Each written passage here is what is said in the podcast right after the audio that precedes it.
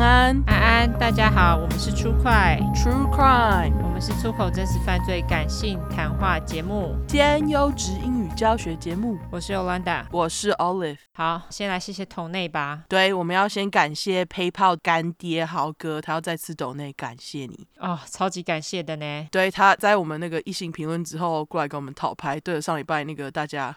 是我们跟他讨拍啊，不是他跟我们讨拍哦。对对，我们跟他讨拍，他就是写了一个很棒的我们的讨拍文给我们，安慰我们这样，所以谢谢你豪哥，感谢豪哥。对，还有一个住在加拿大的赖小姐，来自宾州的 Emma In，哦，是 Pennsylvania，对，因为我看她地址是写 PA，我就哦哦。宾州，感谢你哦，一样东岸人。对，然后还有沈先生的小额斗内，还有超级支持我们的 Emma 金，让我们发发发发。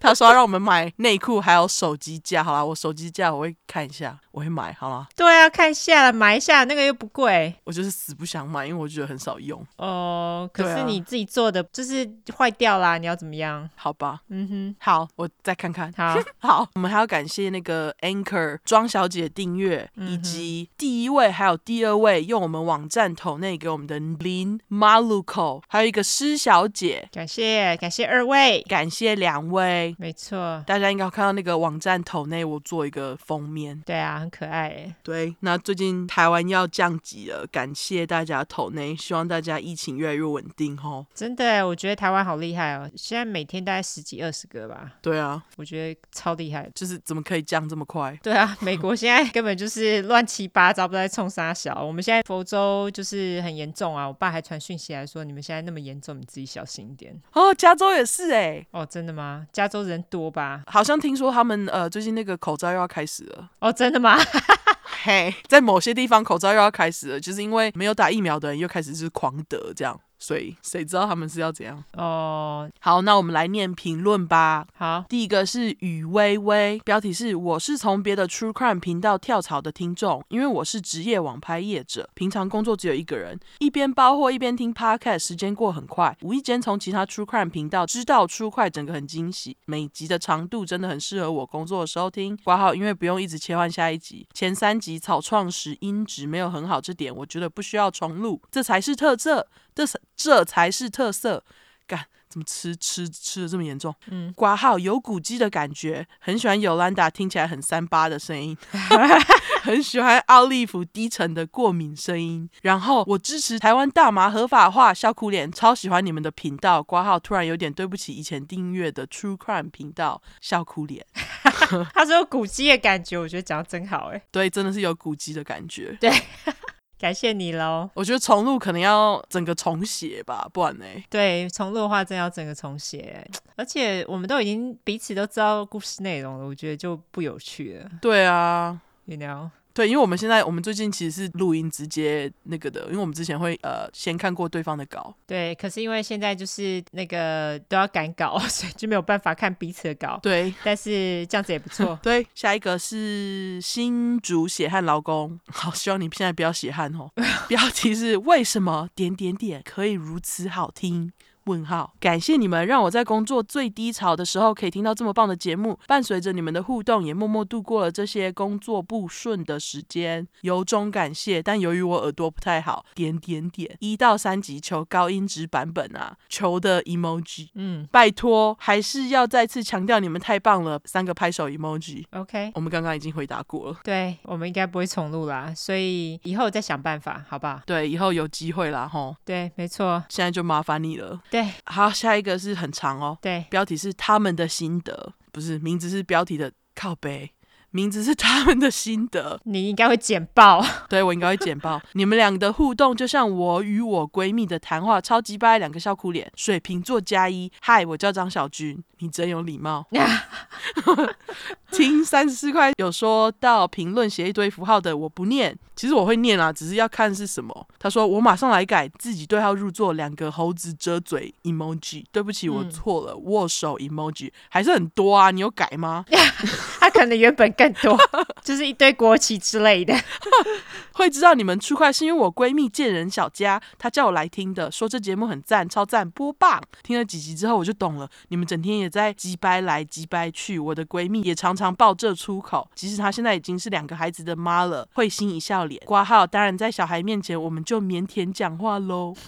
我一直都很爱追剧，尤其是犯罪的，超爱芝加哥系列的烈焰、警署、医院、CIS、纸房子都超爱看。不过英文实在是破到爆，反正这些片。只能紧盯字幕在看，所以一定要挑帅哥的片才看得下去，不然干 看得这么辛苦，丑男演的不就超亏？笑哭脸，你好吧？个人喜好哦，我超爱看丑男演的。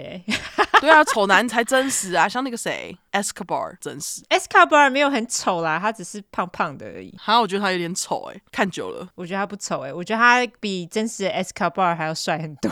哦，这倒是真的。对啊，每一次看一出戏就很想当警察、验尸的消防队、医生，超融入。不过都只是想想，挂号年纪已过，听力也没那么好。现在上班还能听着你们讲犯罪边做事，靠，也太幸福了，哈哈！不用紧盯字幕的犯罪记录还不听吗？不过也还好，听了你们的节目，我没想当杀人犯流汗脸。两位笑声爽朗，干话清脆赞。往后上班的日子就承蒙你们照顾了太阳眼镜脸，以及听到每周更新了，去听了其他讲犯罪的都没有能听得下去。没有像你们帮犯人取小名，没有脏话，就感觉没有很生动，哈哈哈，融入不进去。这是什么？呃、愁眉苦舌脸，愁眉苦舌。对啊，苦舌是什么意思？不然原本那句是什么？愁眉就眨眼抱怨脸好了。好，眨眼抱怨脸。但是那句成语是什么？不是愁眉苦舌吗？哦，愁眉苦脸吧。不是，我现在在问你成语。对啊，我就说愁眉苦脸啊。哦、oh,，OK。对啊，是愁眉苦脸，不是愁眉苦舌，好吗？舌怎么苦啊？没有舌头、哦。God，这中文真的好烂哦，好生气哦。What are you talking about？我完全不知道你到底在说什么。对，我还很认真，一直愁眉苦舌啊，就是愁眉苦舌，居然是愁眉苦颜。OK，愁眉苦脸。哦，愁眉苦脸。对不起。大家，我中文真的很烂。OK，这段不知道要不要剪掉。要是有留着，那个希望你们喜欢哈。OK，他最后一句说：“期待下一块，加油，你们真的好棒。”那个你的评论真的好长，我不知道为什么会选你的。好啦，感谢这位喽，感谢你哦，小军。对，张小军。对，下一个名字是 Mean Sing，标题是爱心。前几天知道了你们的 Podcast，超级对我的胃，而且我发现边听边读解剖，挺有味道的，哈哈哈，哈。啊，所以是医生吗？还是就医生之类的吧？应该是医生吧？对啊，还是说是那种验尸官啊？啊，你是吗？如果是的话，欢迎上我们节目。对，欢迎欢迎欢迎来那个介绍东西哈。对，下一个名字是误会了些什么？标题是上班粮食之我是小贴心。今天如往常一样，上班时利用等待软体打开的时间，拿起耳机点开你们最新的一集，津津有味的听。挂号上班听你们节目会特别有效率。最后听到欧说下礼拜要停更时，不小心倒抽一口气，声音大到马上被主管关注。还好聪明的我用没有存到档、电脑闪退为理由，顺利度过这个危机。但小贴心的我绝对不会抱怨，会乖巧的等待你们的眨眼、眨眼脸。嗯哼，挂号用一个表情符号就好，你们才不会太累。感谢你，哦、小贴心，谢谢你，真的是小贴心。对啊，而且我们下周还要再听一周呢。没错，所以我才选这个。我才选这个，我看到这个我就哦，没错，那个大家下礼拜我们要停更一周。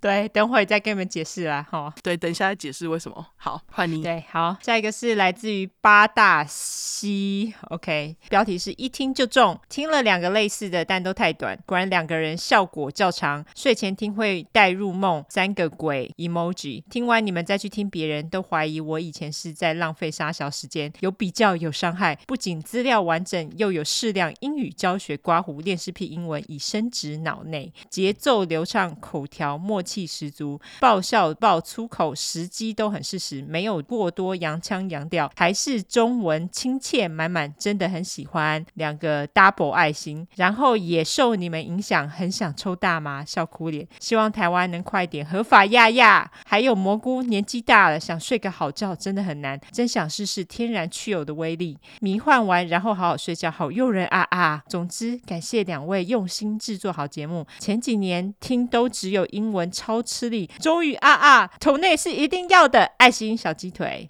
感谢你了，八大西。感谢你，八大西。对，感谢呃，如果你已经同内话，真的是非常谢谢你，好不好？对对，感谢。好，那下一个是来自于独角彩虹兽，它的标题是被安迪推坑的狮子女。我朋友是 IG 上常常留言跟私讯你们的，叫 Andy 的天蝎，非常喜欢出快，只是手机是安卓，所以代请我留言。他说他超爱你们的啦，不管你们变成什么形态，都永远支持。酸民们不懂你们的美好，祝福粉块们持续扩大，谢谢你。感谢 Andy 的天蝎，对你刚刚说干哎、欸？我刚刚是要讲感谢，但是我想说你要讲话，我就停了，就变成感。好，感谢安迪。对，你记得安迪吗？我不记得哎、欸，我也不大记得哎、欸，不知道他是不是现在还有继续跟我们讲话吗？那个不好意思，我忘记你了，你再来私讯我们哈。对，欢迎继续私讯好吗？我可能看到照片就知道了，只是现在太多人私讯我们了，而且年纪大了，记性不好，金鱼脑。嗯，好，下一个是来自于 in 五三三五。大家订阅订起来好吗？走过路过不要错过，OK？好爱出快，好爱你们用心考察又幽默逗趣的经营方式，一直都很喜欢这一类型节目，所以真的恨这么晚才发现这么优质的英语教学和犯罪故事分享。上班偷情、偷情、偷情、通勤的忧郁和偷情还忧郁，偷情欢迎 听好吗？对对对，上班。通勤的忧郁跟随脏话一扫而空，内心跟着你们一起骂犯人 G 八，真的超舒压。很多个惊叹号。刮胡说个题外话，之前在推特上看到有个外国人在讨论怎么分辨台湾人跟中国人，他们说只要看到不管谢谢、感动、惊讶还是什么情绪，讲话都会加干的，就是台湾人。我看到的时候整个快笑死，哈哈哈，哈，超级准的啦，干，真的。对，他继续说，你们已经是我内心最爱的 podcast 节目了，目前也推。跟五六个朋友，毕竟真的很希望大家都能够成为小粉块，哈哈哈，哈！也希望你们身体健康，不要过度辛劳。最后祝福出快节目人气跟收益蒸蒸日上，爱你们！四个爱心环绕脸哦，感谢你喽，好可爱哦！过度辛劳这个我不知道，我们已经聊了呀，聊了。每周都在过度辛劳，我觉得好累哦，真的是。不过就是上班通勤或偷情都欢迎收听哈。对，好，下一个是来自于嘟嘟鲁嘟，好，它标题是五星鼓励，跑来告白，太喜欢 Y and U 了。无聊的上班时间听 Y 跟 U 聊案件，真的超疗愈。我不是 U，我是 O，你写嘞？Y 跟 U。你一直说我是优，Y 跟 O 啊，我也优啦。对，你超优好吗？好好，他说有时候脏话和笑声还能盖过装忙同事摔文件的声音，真的超棒。全部听完赶来告白，烂肉细节很多，故事都细致的整理过，你们超棒。水汪大眼脸，一开始听 Podcast 就找真实犯罪来听，因为知道很多 Podcaster 刮胡是这个单字吗？差的是是没错，早期录音音质都比较差，所以听。出快是直接挑后面的来听，一整个大爱上，而且不觉得脏话多，完全没有奇怪的 A B 腔，A B C 腔吧，A B 腔，刮胡感觉英文讲多的人的喉腔好像都会发生奇怪的变化，点点点，会吧？可能好像是，对，我觉得嘴巴也会长得不一样，哎，你不觉得吗？对啊，就是讲英文嘴巴好像都比较小。似乎是这样，然后像那个日本人不是说他们就是脸脸边会有那个呃皱纹吗？哦，是因为讲日文的关系吗？好像是啊啊，好像是哦。对啊，就是会有那个两撇这样啊，八字在那个脸颊旁边嘛。哦，你说的是那个法令纹对不对？那是法令纹吗？应该是。对啊，我就是无知，怎样？法令纹。好，他继续说，中英文夹杂状况一点都不多啊。要不是 Y 跟 O 多次强调自己住在美国，其实一开始真的只觉得就是两个台湾人在拉迪赛四哈。最近听完所有出快的故事，听完之后对大麻好感兴趣，因为我妈一直想吃全素，还想拉我跟姐一一起吃素，所以我就问我妈，抽大麻算素的吗？有机大麻他吗？啊，有机会大哦，有机。有机会大麻他吗？就叫他抽大麻意思，应该是。我妈拒绝了我，但也讲不出个所以然。唉，觉得可惜。刮胡顺带一提，我觉得吃素的人其实也蛮邪教的，一直想 影响别人。我懂，是蛮多人这么做的，可以了解啊，可以了解。可是我觉得不要逼人家吃，就是做任何种的饮食，因为那是每个人的事情。当然，他们有自由，就是宣传吃素有多好，可是不用强迫别人，可以自己宣传说哦，你觉得吃素有多好，但是不要硬拉别人，我觉得这样就 OK。对，好，感谢你喽，感谢你。然后他说什么，就是两台湾人在拉迪赛，我们两个就是台湾人啊，我们只是住在美国，对，我们不是美国人，我们从小在台湾长大，对对对，对，后面才来的，好，没错，所以我们就是没有奇怪的喉腔，没错。好，下一个是来自于白冰冰泡汤，好，什么奇奇怪的名字？爱死！它的标题是最棒的出快。你们知道我每次最期待部分是什么吗？刮胡疑问脸，答案就是期待这集犯人到底是不是双鱼座？刮胡哭脸，本人双鱼的，我每次都期待听到双鱼，这样是不是有问题？三哈，还有我超爱你们的经典名言。我们逮到机会就骂中国，变成我在学校的口头禅的。刮胡丧心病狂脸，你们加油！好，我们会加油，会加油的哦。哈，对，好可爱哦，白冰冰泡汤。感谢你们哦，对，感谢大家的留言，非常有趣。这次留言都蛮好笑的，因为有挑过啊。对，真的是有挑过哎。好，对啊，不错。好，没被挑到的不好意思哈。对对，你有需要纠错吗？我没有，我有，我要纠错一下哈。好，一个是上一块忘记纠错的四十六块，那个呃，它就是什么啊？第四十六块的刘丽，她是去选德州小姐，不是德州小卷。我当时还不疑有他，我觉得就是德州小姐，是德州小姐，好好吗？好，对，是德州小姐哈，所以那个是口误，不是修更，不是修更，完全不是。对，嗯，还有就是第四十七块的，我一直讲丹枫白露，应该是枫丹白露酒店，我知道不会影响太多啦，可是就是在此纠正一下。然后还有就是我好像在呃。因为我那时候有讲到，就是在二零零九年是老班过世的二十年，OK。纪念日，对，我讲是三十年，所以就是在此纠正一下，OK，好，感谢大家就是帮我们纠错哈，对，感谢大家，好，那我们来免责声明吧，好，因为我们的主题是在讲有关血腥暴力或是性虐待的内容，建议有类似创伤或经验的人，还有不喜欢这类题材的人不要听，十五岁以下也建议就不要听喽，这集有点可怕哎。你的比较可怕。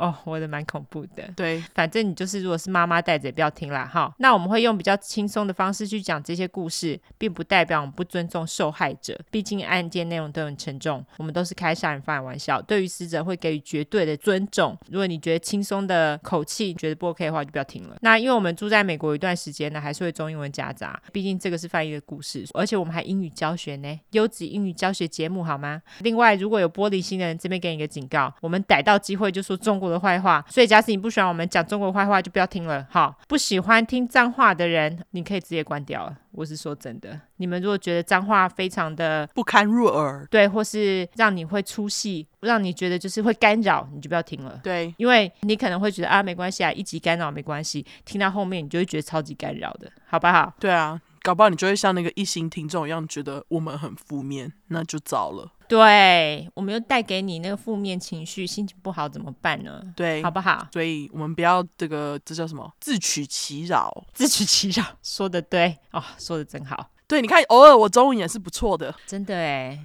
对啊，哦，加戏耶。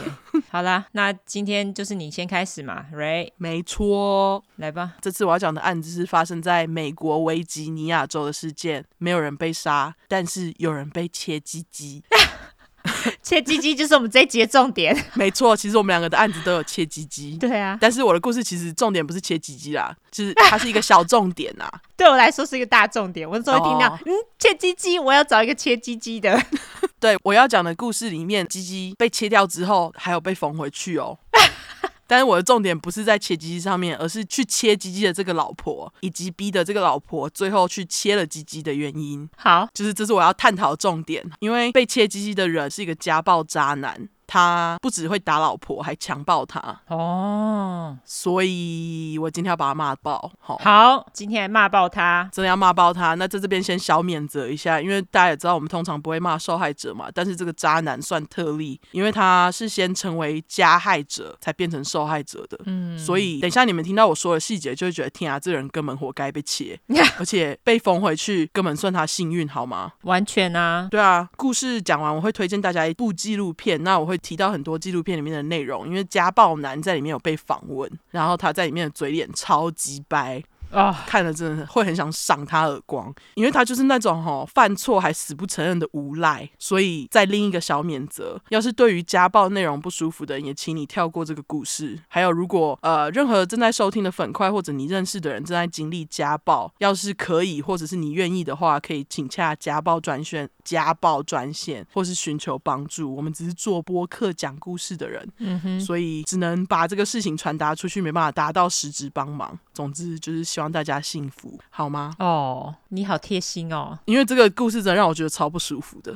哦，真的好。对啊，那更何况是如果真的对家暴的呃事情没办法接受的人，就在这里先消免责，不能听就不要听，不要勉强。哦，对，因为其实有些人他们曾经受到家暴，可能会有点 PTSD，或者是强暴。对，所以如果说有这些 PTSD，或者是有经历过这些人，你们也许。就要先考虑一下接下来内容，OK？对，那我们直接来公布这两个事件的主要人物。媒体上最为人所知，他们的称呼是 Lorena and John Bobbitt。嗯，不过因为他们最后已经离婚了，而且女生已经改回原本的名字 Lorena Lenore Guile，所以故事里面我们就用她原本的 last name 叫她加油，Guile 那个加油。好，因为我觉得听了会很想帮她加油，所以就叫她加油。好，那渣男的名字是 John Wayne Bobbitt，我就叫他鸡尾。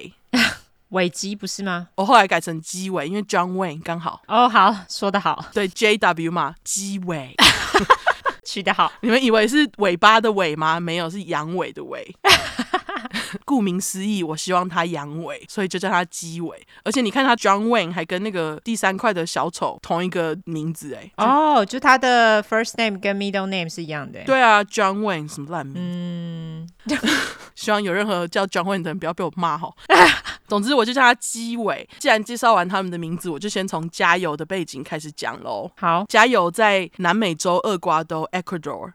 我刚说厄瓜多吗？厄瓜多。厄瓜多。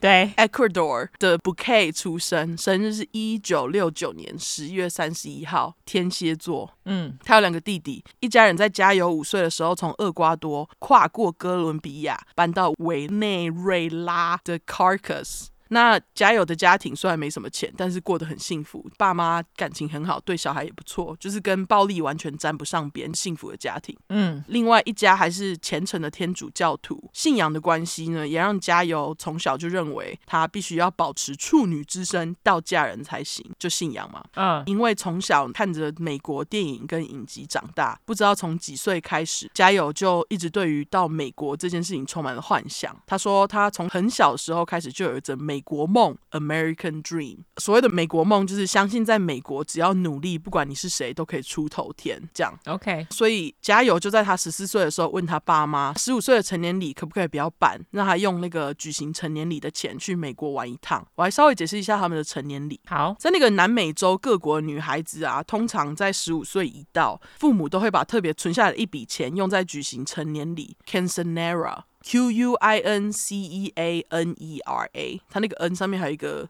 小豆豆，我不知道怎么讲，小蚯蚓。嗯，那通常这个成年礼都会举行的非常盛大，然后每个人都会穿着礼服啊，打扮的很漂亮，跟跳舞、切蛋糕之类的。总之就是一个很盛大的庆祝典礼。必须要花到一大笔钱哦。这个好像其实在美国的讲西语的人之间，他们好像都还保有这个传统。对，嗯，好像就他们移民过来之后，还是有继续这么做。嗯，后来加油就在父母的同意之下，就拿着这笔钱，在一九八四年的春天飞到华盛顿 DC 旅游。当时他就刚好碰上华盛顿春天的樱花盛开季，很漂亮。你们只要搜寻美国华盛顿樱花季，就可以看到一堆照片。真的很美。我好像有去那边看过，哎，哦，是哦，那个粉红色的，对，很久以前啦，十几年前。漂亮吗？漂亮啊！华盛顿他们就是樱花开的时候非常的美。他们好像还有什么特别的那种 festival，中文是什么？就是节庆啊，节庆。对，他们还会特别办那种小节庆，这样。嗯，樱花季是加油在那趟旅行印象最深刻的地方。他说他记得在看到充满樱花的华盛顿，就让他觉得来到了另一个世界，非常不真实，因为这不是他在呃南美洲可以看到的画面。嗯，这也让加油觉得美国更赞了。于是他就再回到家，告诉爸妈，要是可以的话，他未来一定要到美国发展，实现他的美国梦。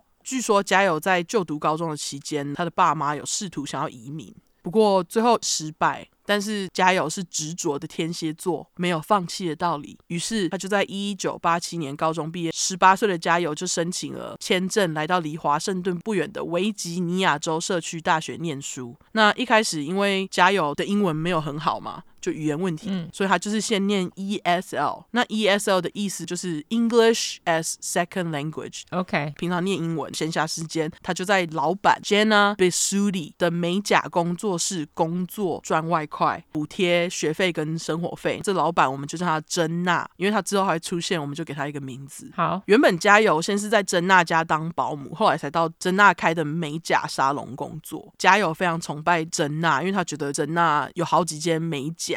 赚很多钱，家友就觉得珍娜是他眼中所谓的 American Dream 代表。OK，那这段时间家友一直都是待在爸妈的朋友家，我就叫他们卡斯楚一家，因为他们的姓氏是 Castro，他们的名字我就不一一介绍，因为怕会乱。OK，卡斯楚一家跟家友的背景一样，都是虔诚的天主教徒，而且他们也是从南美洲移民到美国的人。卡斯楚一家有两个年纪跟加油离得很近的女儿，一个是比加油大一岁，一个小一岁。加油一下子就融入了姐妹，因为年纪很相仿嘛。对，三个女生很快就打成一片，经常一起出去玩。就在隔年一九八八的九月，因为卡斯楚家中其中一个姐妹对于海军陆战队的小帅哥们很有兴趣，于是他们就带着加油一起来到了维吉尼亚州 Quantico 的夜店 Club。Quantico 这区其实是海军陆战队驻营的地方。嗯，十九岁的加油这时候就是长得非常漂亮，而且笑起来很可爱。他在夜店就有很多海军陆战队的军人走过来跟加油搭讪，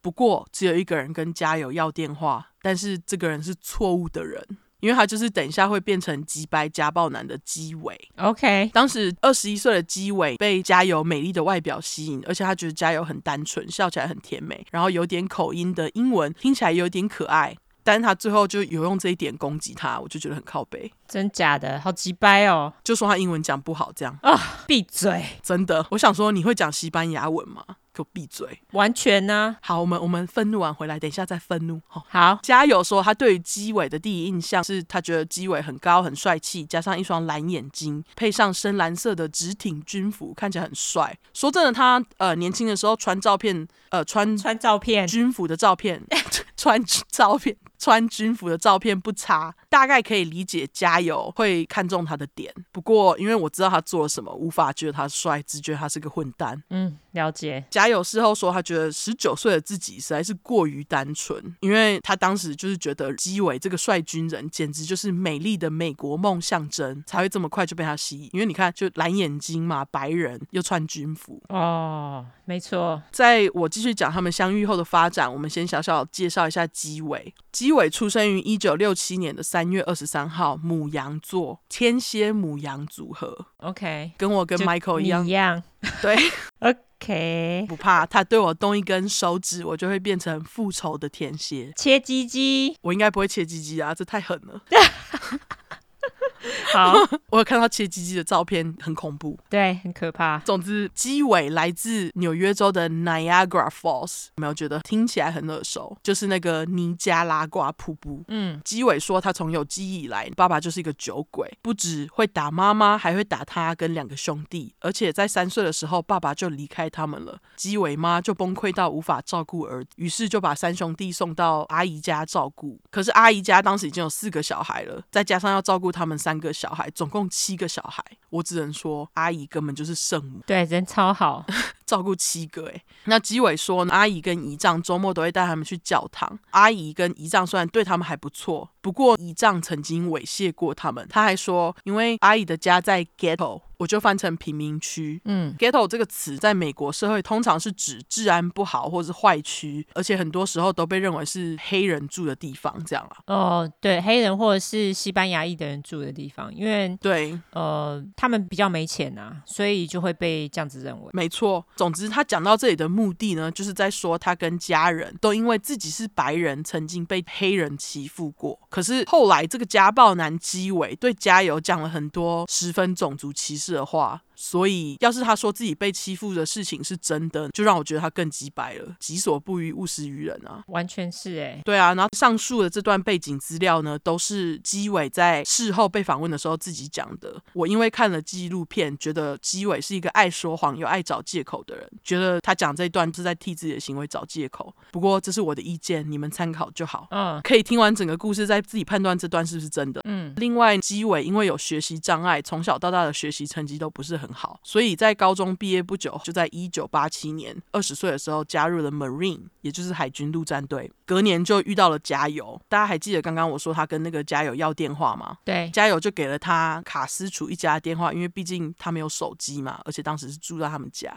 嗯，基伟这个冲动的母羊座呢，隔天就等不及打电话约加油出来。加油因为对基伟的第一印象很不错，不假思索就答应他约会的请求。嗯，可是加油跟基伟的约会。卡斯楚姐妹之一会在场，OK，这其实也是因为卡斯楚一家是虔诚的天主教徒嘛，他们避免女儿在结婚前会跟男生打炮，所以就规定他们要是跟男生出去的话，至少要有一个姐妹在场。对，可以了解哈。对，就是 chaperone，中文是什么？监护人吗？呃，可以这么说，对。就说监护人好了，应该是监护人。对，那加油毕竟是朋友托卡斯楚一家照顾的女儿嘛，所以就一并规定加油也得照他们家的规矩来做。所以加油跟基伟从认识直到结婚之前的约会，卡斯楚姐妹都有在场。不过加油不在意，只要能和基伟相处就好了。毕竟当时也才十九二十岁，很单纯嘛。嗯，卡斯楚姐妹后来在纪录片被访问的时候说，当时他们跟加油说，他们不喜欢基伟，因为他们发现每次加油跟基伟。出去约会的时候啊，基伟都会说他忘记带钱包，让加油用他从美甲沙龙赚的微薄薪水付钱。啊、哦，我最讨厌这种男生了，因为我之前也有认识过这样子。我觉得一次两次也就算了，对，可是就是那种小钱，然后他又会说哦，我没有带钱包，你付，我就觉得这个是怎样？而且重点是我那时候约会的对象还很有钱哦，你不觉得这很鸡掰吗？很鸡掰，就是很 cheap。对，就是明明那么有钱，然后你就哎，我忘了带钱包，然后都是我付，我就觉得啊，这是怎样？对，我觉得如果这次我付，下次就你付嘛，不然呢？对啊，就是这样子啊。对，因为那个卡斯楚姐妹就有说啊，他们出去的时候，因为他们都会跟嘛，嗯，他们就会故意说，上次是家友付，那这次是不是要换你付？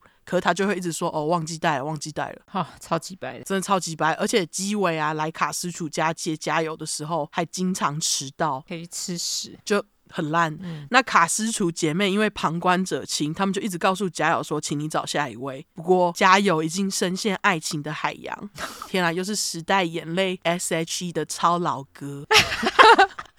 你要来唱一下吗？没有，我忘记怎么唱，所以故事继续。好，总之，虽然家友身边有明眼人卡斯楚姐妹，但是家友实在是太喜欢基伟了，不管继续跟他约会，也难怪家友后来说他长大后才发现自己当时多单纯，真的是应该把卡斯楚姐妹的话听进去。嗯，因为两个人在交往了大概九个多月，家友就和基伟订了婚。家友后来在访问的时候说，他被基伟求婚时的场景是在基伟军营附设的泳池旁边。傻笑，让我来跟你娓娓道来。好，就是在他们结婚不久前，基伟就带加油到军营附设的泳池边约会。基伟就在泳池里面游泳，加油跟卡斯楚姐妹之一就坐在岸上。那基伟游着游着从水里面浮出来，叫加油过来看，手上拿着一只他在泳池里面捡到的金戒指，不知道是不是纯金。OK，然后金戒指上面有一个小蝴蝶结，还蛮可爱的。嗯，加油看到戒指就开玩笑的问基伟说：“啊，你现在是在跟我求婚吗？”结果基伟就说：“对啊，Why not？” 好，对，加油就因为基伟交往至今态度都还蛮诚恳的，就答应了他的求婚。而那只捡来的蝴蝶结戒指就成为了加油的订婚戒。OK，我就觉得基伟真的是从一开始约会到求婚都很 cheap 的人，超级。对，那对于交往十个月就结婚这件事情，基伟在另一个节目的专访里面也有话要说，好像是那个 ABC 的二零二零。OK，他是后来讲的，他说他会被逼着赶鸭子上架，都是因为加油的签证要到期了，为了留在美国才会急着要逼他结婚，这是他讲的。哦这个说谎精，加油！后来对于基伟的签证说表示没有哦，他当时不是因为签证要到期才答应他，他是真的因为很喜欢基伟，所以才结婚。总之，不管是真的原因是什么，他们就是各自有一个说法，就让你们选择要相信谁。OK，绝对不是这个说谎精。我也觉得，最后他们就是在一九八九年的六月十八号开开心心的结了婚。这时候加油是二十岁。基伟二十二岁，婚后家友就从卡斯楚家搬走，和基伟在维吉尼亚州的 Manassas 一起找了一间公寓。那一开始都没有什么异样，可是问题很快就要出来了。根据加油表示呢，他说新婚大约过了两周左右，基伟就带着他一起回到他尼加拉瓜瀑布的亲戚家，一起过那个美国国庆七月四号的连续周末假期。嗯，这也是加油第一次跟基伟的家人见面。基伟的亲戚为了庆祝新婚小夫妻，特别在教会办了一场庆祝小派对，但是基伟没有告诉加油这件事情，就就导致两个人晚一天出发，错过了派对。那亲戚们就觉得干好心被雷亲，就很生气。气嘛，嗯，搞得加油在第一次见基伟家人的场合，得一直跟他们道歉，说啊，抱歉，我们昨天没来得及赶上什么的。不过这明明就不是他该道歉的事情啊，应该是她老公吧？对啊，因为加油哪有办法跟他们的家人沟通啊？对啊，对啊，那总之他们就是怪加油，就觉得都是他的错啊，就是老公犯的错，就是老婆在道歉，在承受。嗯，对，而且其实最惨的是呢，假期后加油和基伟他们就是要回开回维吉尼亚州的家嘛。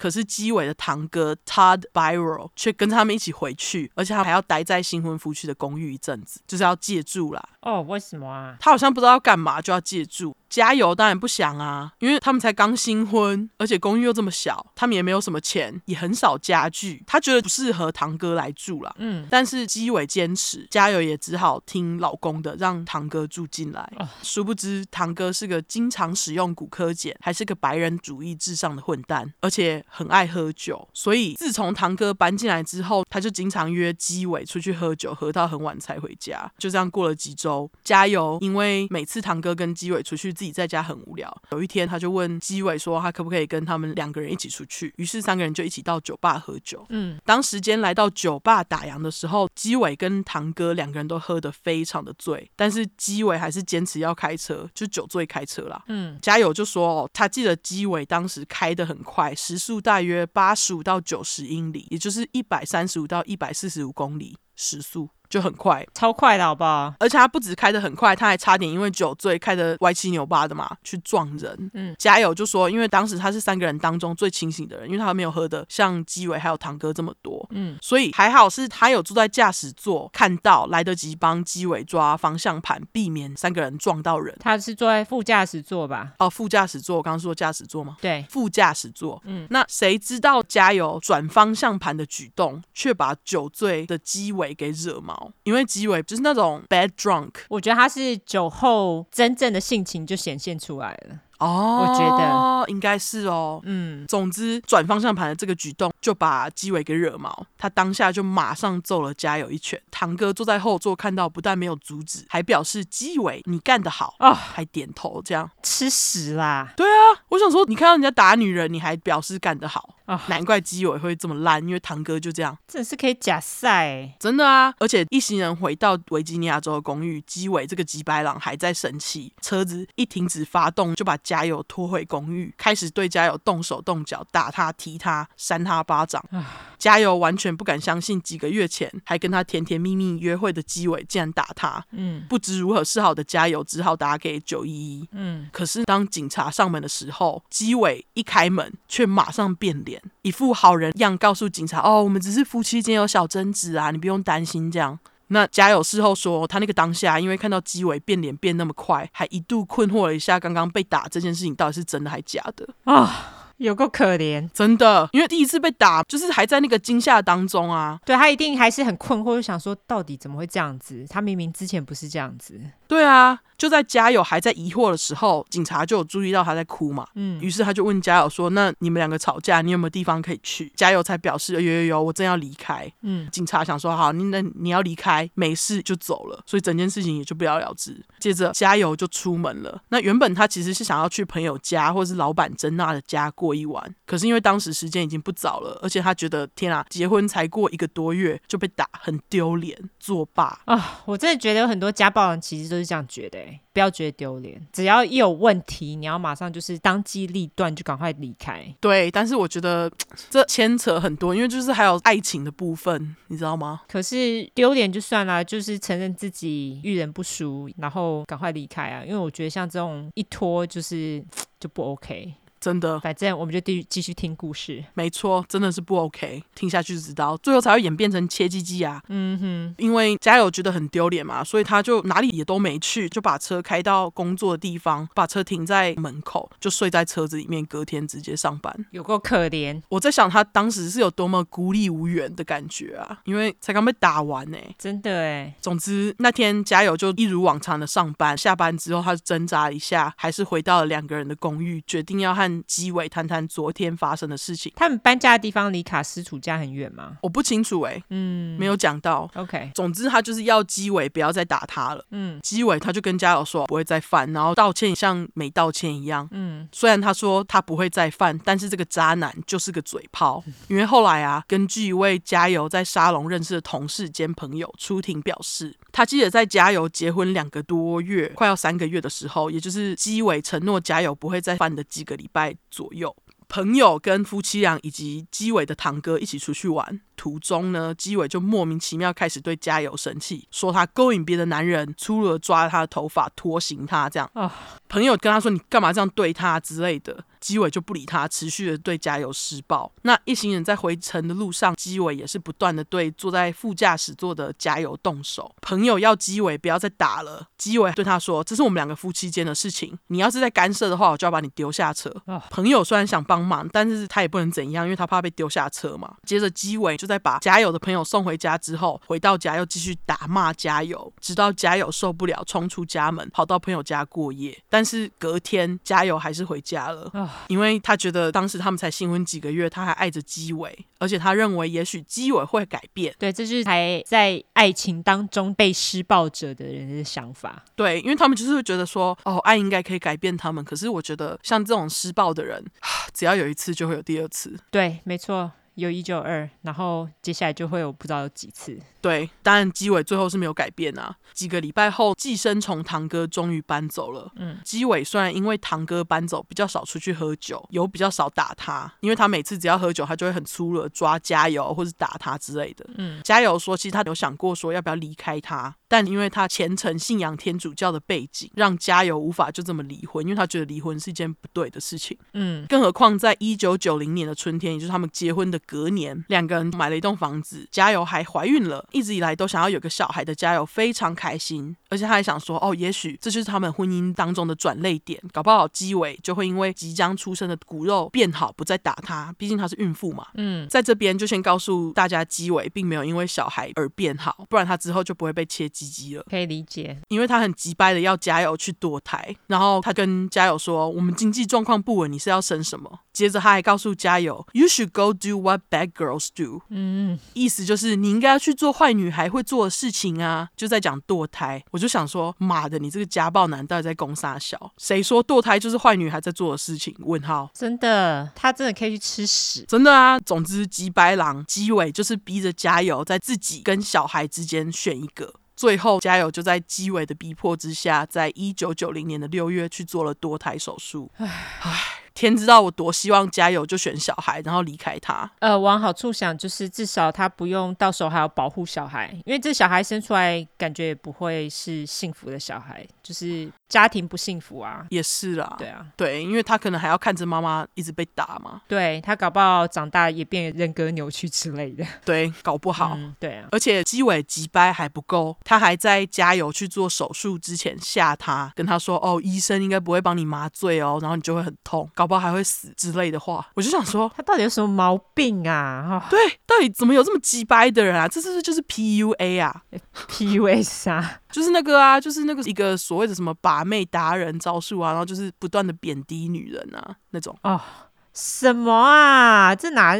哪门子把妹达人啊？可以去查一下 PUA，很多男生都会用这个招式。真假的？真的真的，就是不断的否定女人，否定到她就是完全没有自尊，就会跟你在一起啊？对，哦、oh,，OK，这就是 PUA。好，几百，我觉得他就是，嗯，当然这个部分基伟事后都否认了，他还说，哦，他跟家友是达成共识才会拿掉小孩，他才没有逼他嘞。但是家友对于他的这个说辞呢，则是回应，要不是因为基伟，他根本不会把小孩拿。拿掉，嗯，因为他在堕胎之后就陷入了严重的忧郁，不过他还是继续跟基伟待在一起，而且这可以理解，呃，我觉得就是他说的是真的，是因为他是天主教徒，他们不会堕胎啊，对啊，那时间来到了一九九一年的年初。基伟一样家暴加油，那次加油就决定要打电话打九一一，再叫警察来。警察在记录当中写下加油的脸上有淤青，嘴唇上有伤口，手臂上跟脚上也有伤。这也是几年下来加油打给警方的报案电话中唯一一次有让基伟真正被执法单位起诉为袭击罪的案例。嗯，根据现在已经退休的前警长表示，这几年来加油至少因为家暴事件打电话到警局六次，结果好几次都。在机尾说服警察之下不了了之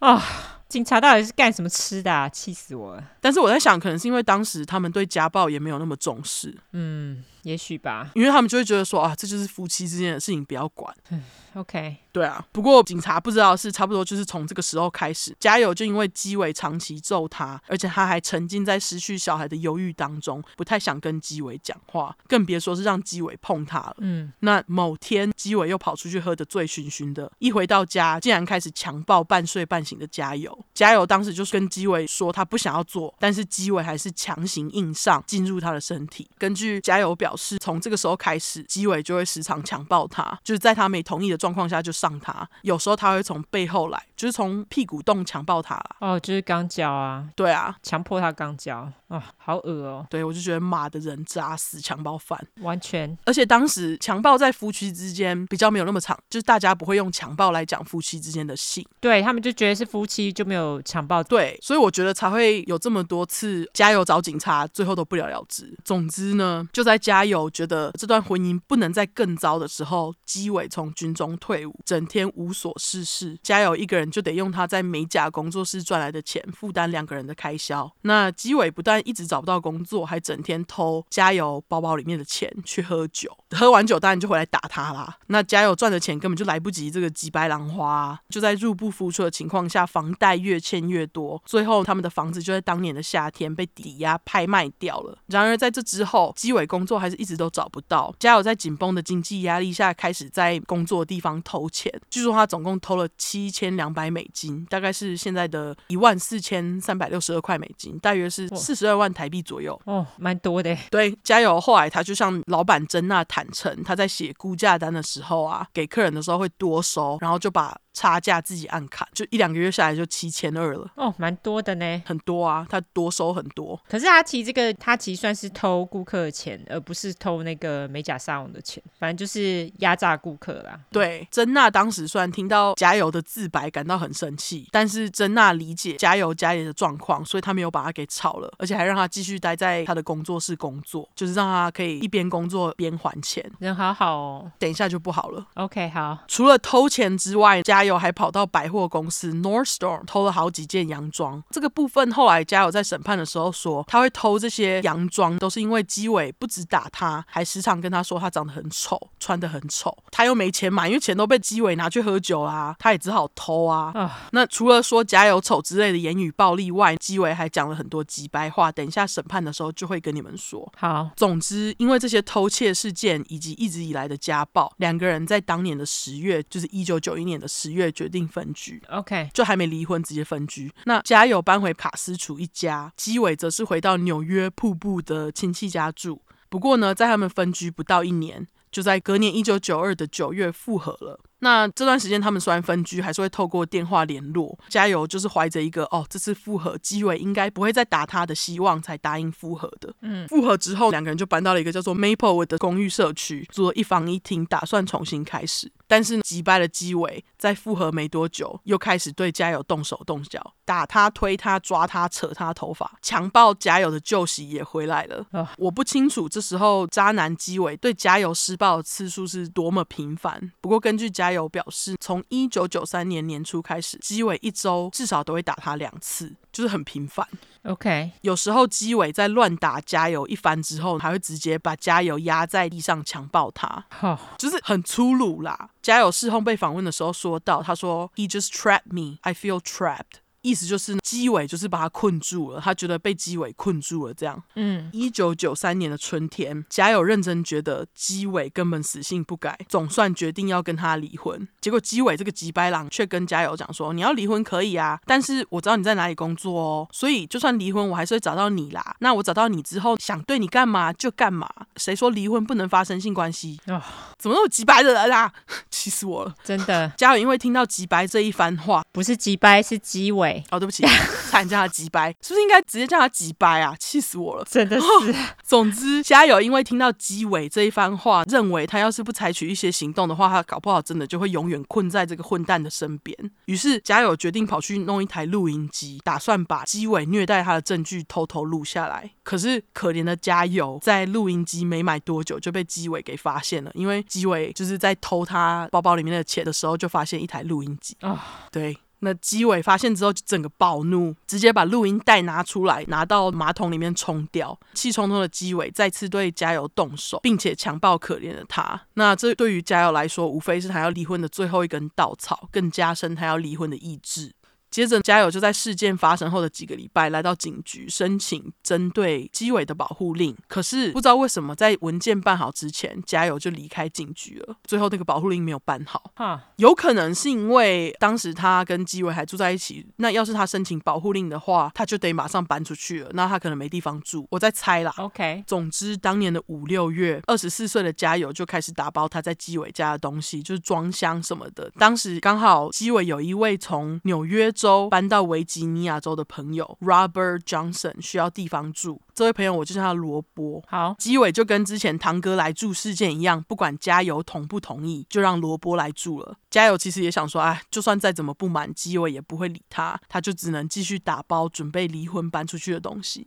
一九九三年的六月二十二号傍晚，基伟和罗伯决定一起出去外面喝酒。两个人喝了好几瓶啤酒跟一些调酒，醉到不行。六月二十三号的凌晨才回到公寓，也就是事发当日。好，急掰的基伟根本就不管房间里面的家友已经睡着了，门关得超级大声。家友说，他记得被吵醒之后的第一件事情就是醉鬼基伟已经趴在他身上，把他内裤扯裂，然后强暴了他。爽完之后，基伟一个翻身就昏昏沉沉的睡着了。可怜的加油就在被基伟强暴之后，将衣服穿好，走到厨房拿水喝。他说他只记得他打开冰箱，冰箱微弱的灯光照着厨房的刀，反射出小小的光。然后他说那个当下，所有从一开始到现在，他被基伟打堕胎的事情，被强暴，还有被强迫肛交的经验，这些不好的记忆开始不断的在加油的脑里面播放，所以他对于接下来的记忆变得十分模糊。那这。这边呢，后来在出庭的时候，心理专家表示，这是加油受到创伤之后身体产生的保护机制。嗯，所以他不记得自己做了什么。其实这也是后来加油的审判当中，辩方跟控方一直在争论的点。嗯，但是我觉得很有可能，因为他真的就是受到很多创伤啊，进入了一种呃 blackout 的状态，这样子。对啊，因为毕竟从小他家里都是很幸福的，对，很幸福，所以对他来说，这个是一个非常大的惊吓。哎，我觉得。对啊，因为他一直被强暴。嗯，总之事情是这样发生的。家友在喝完水，就从厨房拿了一把大约二十公分长的厨房菜刀，很细长。我之后会贴。他就拿着这把细长的厨房菜刀走回房间，大约就在凌晨的三点三十分到四点三十分左右。二十四岁的加油回到了房间，切下了二十六岁基尾的鸡鸡，然后就离开了案发现场，一手抓着切下来的鸡鸡，一手抓着切鸡鸡的刀，车开了就走了。开没多久，加油想说奇怪，方向盘怎么那么难转？他才意识到他双手是满的。哦，一张开手就看到断机跟刀，才意识到自己刚干了什么。加油尖叫！他这时候是刚好开到 Maplewood Drive 跟那个 Old Centralville 路的交叉口，发现自己手上抓了一个断掉的鸡鸡嘛。嗯，他就一边尖叫一边把手上的断鸡鸡从窗户往交叉口 Seven Eleven 对面的草地随便一丢。这时候慌张的加油不晓得该去哪，于是就开车晃到了工作的地方附近，将他拿来切鸡鸡的刀丢在附近的垃圾桶才离开。接着，加油就开往他当时最信任的美甲沙龙老板珍娜的家。珍娜说，那天五点不到，加油就来敲门了。一开门，珍娜就看到缩在门边哭着不停的加油。他原本以为基伟又对他做了什么，一问之下，加油才告诉珍娜说，当晚基伟强暴她。回过神来，发现基伟的居居已经被他给切了。嗯，他说他不知道怎么做，于是珍娜立马打电话报警。OK，我们场景切回到被切鸡鸡的基伟。嗯，当时基伟因为体内还有就是他晚上喝进去的大量酒精，所以他还稍微有点昏昏沉沉的。嗯，所以听说他在被切完之后还躺在那里躺了一下下，所以他没有感觉，他应该有，就是有点被麻醉的感觉。对，因为他喝了很多酒嘛。嗯，不过鸡鸡毕竟是男人的痛处，所以没过多久他就发现自己的下体在流血。为了不让伤口继续流血，鸡尾就拿了一条毛巾紧紧压着只剩淡淡的伤口，从床上爬起来，走到客厅，摇醒朋友罗波，要他起床载他到医院。可是罗波当时还在醉，意识不是很清楚。结果他就在鸡尾把他摇醒之后，走到浴室刷了个牙，才打算出门。还刷牙，OK，对，然后罗波就因为跑到浴室洗漱之后，意识变得清醒很多嘛。嗯，一从浴室出来，才发现靠腰啊，鸡尾的鸡鸡被切了，到处都是血。他他才意识到靠背啊，我刚刚为何去刷牙？太好笑了。对，然后他就要基伟赶快上车，酒都还没全醒，就在十分钟内将基伟送到 Prince Williams 医院的急诊室。这间医院叫做威廉王子，哎，好奇怪的医院名字。对啊，Prince William。OK，总之一开始急诊室医生因为看到那个基伟抓着鸡鸡的手上面沾了血嘛，嗯，原本还以为基伟是因为手受伤要进急诊。我想知道他送医院的时候他有没有穿裤子？他有有有，他有穿裤子，应该很痛吧我不知道，他可能就穿松松的裤子吧。OK，好。我记得他是说 sweatpants，哦，OK，对就那种松垮的，不会不是很紧的裤子。对对对，运动裤。OK，总之，医生就发现靠腰啊，竟然是鸡鸡配切，而他们从来没有看过这样子的案例。院方院方就紧急联络医院的泌尿科医生 Dr. James Shen 跟整形外科医生 David Berman 进医院帮鸡尾做手术。两位医生很快就赶到现场了，毕竟有人鸡鸡被切这种事情不是很常发生。那医生看了一下鸡尾的伤口，表示：“哇哦，你这个伤口被切得很干净，诶，干净到有点像是从医的人才切得出来的样子。嗯，表示切的人一定是施了很大力道才可以切得这么干净。对，不过这个伤口也让鸡尾失去了身体大约三分之一的血，就是必须要赶快开始手术才行。嗯，而且医生就跟鸡尾讲说，要是你想要把鸡鸡接回来的话，更是需要加快速度找那个鸡鸡。”嗯。现在问题就是居居还找不到，嗯，医生就跟他说，伤口切很干净，手术不会太难啦。但是你要是找不回你的鸡鸡的话呢，你的未来就是坐在马桶上尿尿这样子，就是你只会剩两颗蛋蛋。这也还好吧。坐在马桶上尿尿，我觉得还好哎。重点是他无法再发生性关系吧？对啊，他就不能再强暴人啦。对啊，总之呢，同时间，珍娜就带着加油来到警局自首。警方看到加油来了，急着问他说：“断掉的鸡鸡究竟在哪？”因为警察在基伟到医院之后，有征求过基伟的同意到公寓搜查，但是什么都找不到，只好急着问加油。加油就认真的回想一下，才和警察说他丢鸡鸡的位置，也是我刚刚说的那个 Maplewood Drive 跟那个 Old Centralville Road 的交叉口。OK，那一些消防人员和警察在得知鸡鸡被丢弃的地点，马上就前往那个 Seven Eleven 对面的草地嘛。很快的，在某位警察踩到某个软软东西之下，发现了被切断的鸡鸡，还踩了他。对，还踩了他。网络上有鸡鸡的照片，只要搜寻 John Bobbitt penis，就可以在 Google 上面找到。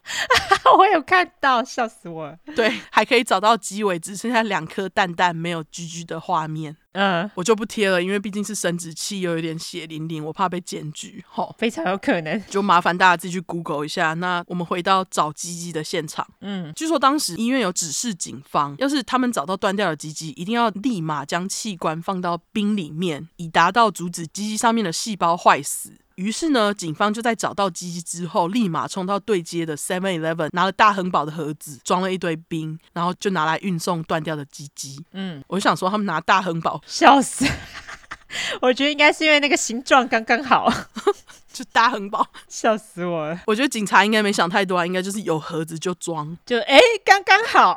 对，反正鸡尾断掉的鸡鸡也不是很大颗，有点小颗，真的不大哎，蛮小的。对，总之断掉的鸡鸡就在警方的帮忙下，在整只拍料料之前就抵达了医院。鸡尾的鸡鸡就在两位医生长达九个半小时的手术之下被接回去。嗯，就说医生在鸡尾醒来的第一句话就是跟他说：“哎呦，这个手术很成功哦，不过你的鸡鸡能不能用还要再观察。”嗯，最坏就是断掉的鸡鸡没有成功接上去，然后会变黑掉下来。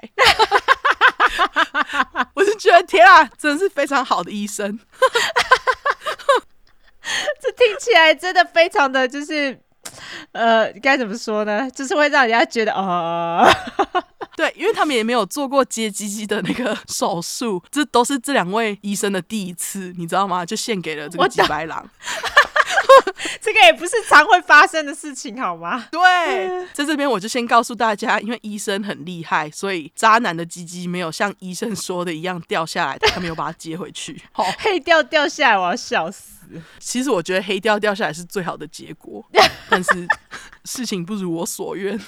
我了解，我了解。好，那画面回到加油，警方在加油跟他们说断机的所在位置，才开始询问他事发经过。加油也如实告诉警察，切鸡鸡事件会发生，是因为当晚当早鸡尾强暴了他。为了能够让加油做那种被强暴的检测，就是 rape kit，嗯，警方就把加油送到最近的医院。好死不死，就是鸡尾所在的威廉王子医院急诊室的另一端，就是被切鸡鸡的鸡尾。嗯，不久检测结果出来，证实加油的体内的确有鸡尾的精液。嗯，接着警方就在对加油稍作侦讯之后，就暂时把加油放回家了。不过几天后，加油就被以恶意伤害罪 （malicious wounding） 起诉。OK，吉白狼基伟也在几周后被以婚姻性侵罪（就是 marital sexual assault） 起诉。嗯，要是他们两个人都被以这两个罪定罪的话呢，最高都得被关二十年。而切鸡鸡事件一爆发，也马上就。变成嗜血媒体们报道很凶的事件。嗯哼，为了应付这些记者还有警察，鸡伟就帮自己请了个律师，而加油也在珍娜的帮忙下请了一位律师跟媒体公关。因为当时几乎各大媒体都想要访问加油，媒体公关就帮他挡了下来。OK，当时好像是 Vanity Fair 有访问加油，然后他们还帮加油拍了一系列的照片，有一部分是那种泳装照，妈呀，超美哦！是啊，对。之后我找到我再发。好，时间来到一九九三年的十一月，基尾婚姻性侵罪先开庭，陪审团是由九位女性和三名男性所组成。审理案件的法官叫做 Paul Ebert，我就叫他老罗。好，由于基尾婚姻性侵罪的这个案件，法院判定跟性有关，于是他们就不准媒体进来录影。这段审判我真的觉得超不公平的，因为在维吉尼亚州婚姻性侵罪的成立条件，必须要是双方在分开后，就是他们要分开住之类的。其中一方被强暴才算啊，最后就不知道怎样，法院只愿意采取事发当天到推回去五天内的证据。嗯，加油事后也有表示对这个规定的沮丧，他就说干鸡尾强暴他这么久，最后只能算那五天，真让他觉得很不公平。哎，嗯，最后就在证据不足以及鸡尾的矢口否认之下，陪审团就在当年的十一月十一号判鸡尾无罪。杀小，对，就是他没有婚姻性侵他老婆这样啊，嗯啊，气死我了，真的是。最后基伟就在家人的陪同下爽离开法院，还一副意气风发，没错，我就是无罪的样子走出来，看了超想甩他巴掌。完全，我等一下要推荐的纪录片里面也有这段影片。OK，两个月后，时间来到了一九九四年的一月初，审判加油被起诉的恶意伤害罪终于开庭了，陪审团由七名女性和五名男性组成。法官一样是老罗，嗯，不过呢，这次法院却同意让媒体进来。我想说，加油切鸡鸡造成的伤害罪，难道跟性没关系吗？对啊，就是为什么在鸡尾的审判，他可以享受没有媒体，加油的审判却可以让媒体在现场？对啊，莫名其妙哎。就连鸡尾的律师也认为这件事情不符逻辑。嗯，虽然说我觉得法院给他们两个人的规定有点双重标准，但却也是因为这样，大家都可以看到这场审判，因为这场审判很重要。嗯，就是让大家可以去了解，加油不只是一个乱切老公鸡鸡的坏女人。因为当时的媒体，像一些娱乐节目都表示啊，加油这个女人啊，砍掉男人最重要的命根子，就是把事件的重点都放在这个鸡鸡上面，而忽略掉，就是没有对，没有把那个家暴的，就是重点是在家暴上面，因为切鸡鸡实在是太。太少见了，对，结果他们就把重点放在切鸡鸡，可是却没有去重视到这个原因是什么。对，他们只一直觉得说，天啊，这是男人最重要的东西，这女人居然就这样把它砍掉之类的。嗯，然后我就觉得他不应该有鸡鸡啊，如果他要这么用的话，对不对？对啊，活该啊。对啊。不过我觉得加油是很可怜，因为他就是得在这么多双眼睛面前出庭作证，而且我觉得把自己的经历说出来是一件很需要勇气的事情。嗯，加油在台上啊，经常说到几度泣不成声，让人看得很心痛，好可怜哦。你可以看到他欲言又止，然后眼神一直飘移。你可以看到他越讲，他呼吸就是越急促，有点像是要进入那个 panic attack 的样子。哦，对。那他是讲英文还是讲西班牙文？他讲。英文 OK，辩护律师的目标是希望能够借由加油告诉大家自己的经验，以 temporary reason of insanity 让加油被判无罪。嗯，就是要证明说他当时在切鸡鸡的时候真的是不知道自己在干嘛。OK，接着加油就在作证台上告诉大家，几年下来，鸡尾打他、推他、强暴他，或者是强行刚交他。除此之外，接下来就要跟大家讲说他在鸡尾对他说的语言暴力例子。好，鸡尾除了时常笑他不会讲。英文还会说他丑，我刚刚就一直强调加油超级美，我就觉得基伟你才是他妈的丑人好吗？要不然他当初为什么要接近他说他丑的话，莫名其妙啊，超莫名其妙的啊！基伟还会跟加油说他配不上自己，因为加油是西班牙裔。可以去吃屎啊！对啊，然后他还会说，因为加油是西班牙艺人，不配住在美国之类的鬼话，甚至是在两个人吵架的时候，鸡尾就会抓着加油的移民文件威胁加油，要是他不听话，他就要摧毁加油的移民梦。嗯，我就觉得天啊，你这个人到底是怎样？那这段画面也被非常多居住在美国的南美洲移民团体看到，于是他们就纷纷来到法院外面，表示他们要站出来帮加油打气，举牌支持，说他们要站在加油这边。那当时审判的时间是维吉尼亚州的一月，其实是下雪的，气温很低。可是呢，这些人不管天气再怎么冷，只要在加油出庭的时候，几乎都会出现表达支持。嗯，加油在事后的访问说，他很感谢这群移民这么支持他，他一辈子都不会忘记他们来鼓励他的恩德。这样，嗯，那后来加油还在庭上表示，他在堕胎之后不到几个礼拜的某天，鸡尾准备出门去军营，就是喜欢耍鸡掰的他，还把加油的车钥匙先藏起来才走。大家也知道，美国很多地方没有车，就像是没脚一样。所以加油只好追到车库问机尾钥匙到底在哪里。嗯，机尾完全不理他，还用力把驾驶座车门打开，把加油撞倒在地。他真的鸡掰耶，他可以去吃屎，超级掰的啊！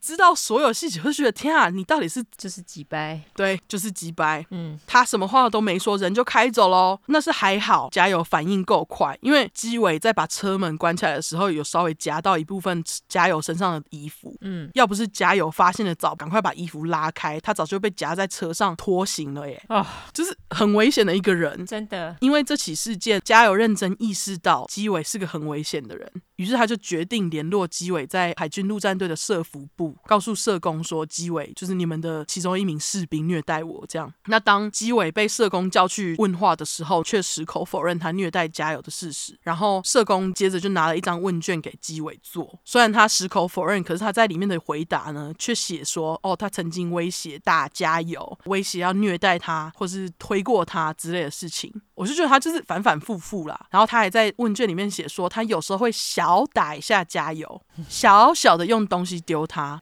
就是一张承认自己对老婆施暴，但是还是把暴力就是最小化的问卷这样。那为什么社工什么都没有做？我不知道啊。总之，这张问卷就是在嘉友的审判的时候被他的辩护律师拿出来丢在基伟的脸上，就问他说：“你记不记得这个东西？你上面就自己写说你有对老婆丢东西之类的，你记不记得？”嗯，基伟看到这张问卷却表示：“咦，我没看过呢，我应该没有做过哦，我甚至不记得拿问卷给我的社工呢。”嗯，结果嘉友的辩护律师就翻到问卷的最后一页，上面却是基伟自己的签名，直接被律师在法庭上面打脸，抓到他在说谎。嗯，纪录片里面有截取这段，就可以很明显的看到啊，基伟在说谎被发现眼神飘移的样子。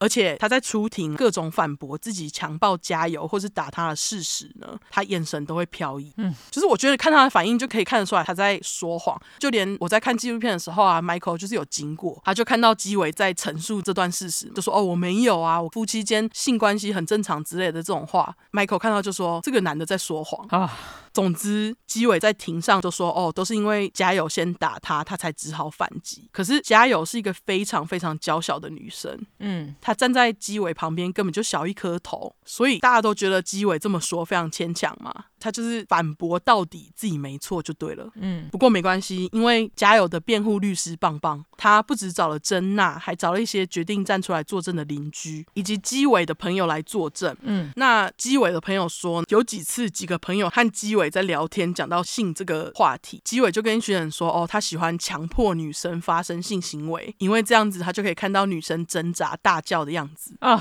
他如果没有老婆的话，他就会成为强暴犯。对啊，他就是哎、欸，他其实就是啊，对啦，对啊，他就是强暴犯。那珍娜呢，则是表示，自从嘉友跟基伟结婚之后，他就时常在嘉友来上班看到嘉友身上的淤青，而且嘉友经常穿长袖来上班，有时候还会突如其来的画平常不会画的浓妆，看起来有点像是在遮掩被打的痕迹。嗯，好几个邻居也站出来表示，他们看过基伟推嘉友啊，或者是拉嘉友头发的画面啊。刚刚忘了提到，警方后来回到切基的犯罪现场，有在床头柜发现两本家暴求救手册，原来那是加油在楼下邻居手上拿到的。这位邻居后来也有作证，嗯，他告诉陪审团，他时常在楼下听到两个人起争执，经常会听到加油尖叫的声音。嗯，有一天是加油走到楼下跟他聊天，才跟他讲说，哦，基伟对他做的事情。由于这位邻居因为自己曾经被家暴过，所以他才会想说，哦，要把这些手册给加油这样子。OK，虽然有了上述这些证词，不过接下来。我要跟大家说的一位证人 Regina Keegan 提供了能够证明加油有严重的 PTSD 创伤症候群的证词。嗯，这证人我就叫他小吉。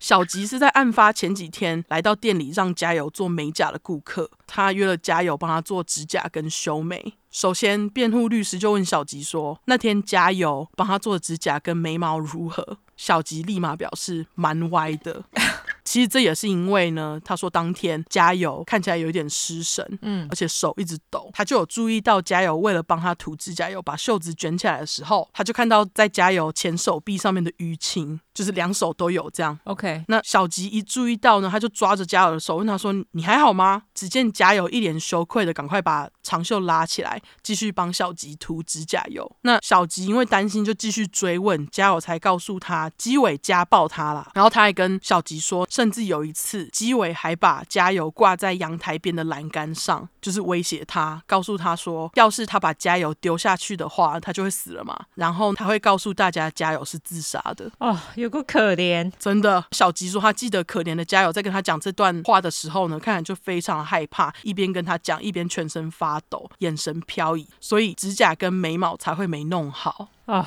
这就是创伤症候群啊！对啊，那小吉能够联络上嘉友的辩护律师，过程也是非常的戏剧化，但是会让人觉得有点可惜。事情是这样的：一九九三年十一月的时候，基伟被判无罪的画面在电视上大肆播放。小吉看到电视画面，看到加油，想说啊靠腰啊，这个就是当时帮我涂指甲油的女生啊。发现基伟就是把加油打到抖成这样的人，于是他就立马搜寻法官老罗的电话，打电话给他，希望自己可以帮到忙。嗯，他就告诉老罗这段他去指甲沙龙的这段记忆，但是老罗就在电话里面表示：“Son of a bitch。” If I had this, I could nail that bastard. 啊，意思就是说，可恶！要是我们有你这个证人跟这些证据，我们就可以把基伟这个混蛋给定罪。嗯，但是一切都已经太迟了，因为已经被判无罪了嘛。对，老罗就跟小吉讲说，虽然你没办法在定罪混蛋这个部分帮忙，可是你可以帮另外一个人，就是加油。嗯，然后老罗就给了小吉联络加油辩护律师的电话，小吉才得以成功上台作证。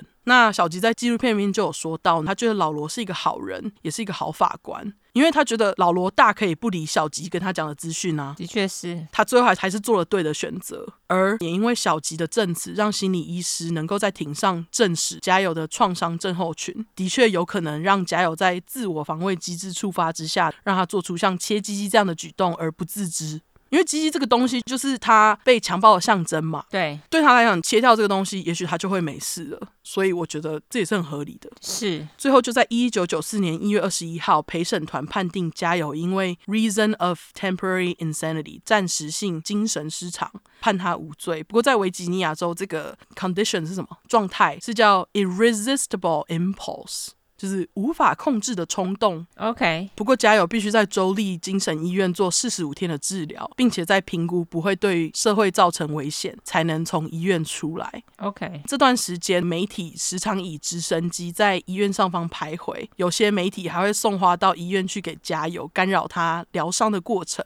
不过呢，家友在进到医院后，就在医生的引导下，将这几年的伤痛说出来。家友事后表示：“When I started to talk about it, I want to talk about it more and more。”意思就是说，他认为呢，一旦开始讲他这几年来的遭遇，他就越来越想把这些伤痛全部都讲出来，疗伤这样子啊。呃，如果能够就是可以，就像普通说话一样说出来，就代表说他应该已经好多了。对，OK。那当时这起审判啊，在电视台上面播放收视率超级好。CNN 在报道审判的时候，中途就有紧急插播当时美国总统克林顿和乌克兰签署重要文件的发布会，就插播两三分钟而已哦。然后民众就气到打电话到 CNN 抗议，叫他们不要插播，他们要看 加油的审判。OK。另外，在加油审判进行的时候，现场还有很多摊贩在现场卖热狗，或者是 GG 形状的巧克力。超想买，甚至是摊贩还自制 T 恤在卖。嗯，uh, 这件案子真正唤起了美国社会对于家庭暴力的重视。政府后来也在压力之下，开始建立更多女性收容所以及家暴防治中心之类的机构。OK，基伟这段时间就在律师的要求下，在位于科罗拉多州的牧场待了一阵子，希望可以躲过媒体。然而，基伟却在因为非常享受切鸡鸡事件为自己带来的名气，就跟律师讲说：“我不想要再待在牧场了。”他要去。拉斯维加斯干嘛？他要拍 A 片，傻小对，拍 A 片。接着，他就在当年的秋天，A.K.A. GG 被接回去的一年，拍了一个 A 片，片名是 John Wayne Bobbitt Uncut，我就翻成鸡尾没被切，靠北翻超好。对啊，鸡尾没被切。当时厂商还帮这个 A 片弄了一个像是好莱坞的首映会，莫名其妙，超莫名。对，然后鸡尾还穿西装打领带出场，这样大家都想要看鸡尾被接回去的鸡鸡。我也有点想看呢、欸，妈的，我不想。我看节目的时候啊，然后就那个不知道什么电视台，他们就说哦，我相信大家应该就是直接拉到他露鸡鸡的画面去看他被接回去的鸡鸡到底长什么样子。唉，总之这部 A 片后来大卖，因为大家都想看嘛。嗯，不过基伟被 A 片厂商摆了一道，就没有拿到很多钱。爽，嗯，同一时间，基伟再次被警方指控他殴打一名在拉斯维加斯跳舞的舞者，嗯，一九九四年八月三十一号，基伟被判处殴打罪，十五天监禁。老实讲，我觉得他就是要被关起来，不然他就是会一直找女人打，他就是一个杀猪啊！对啊，接着在一九九五年，加油和基伟的离婚手续终于办成功，加油也在这个时候把他的姓氏改回了加油。就是加油。OK，一九九六年，基伟在某美国艳女主持人 Howard Stern 的赞助之下，就跑去做了 GG 增大增长手术，而且部分手术画面还在基伟的第二部 A 片《Franken Penis》里面。我就翻成畸形，就是异形。这是厉害的尤兰达翻的。异形，我们只把前面改成畸畸形。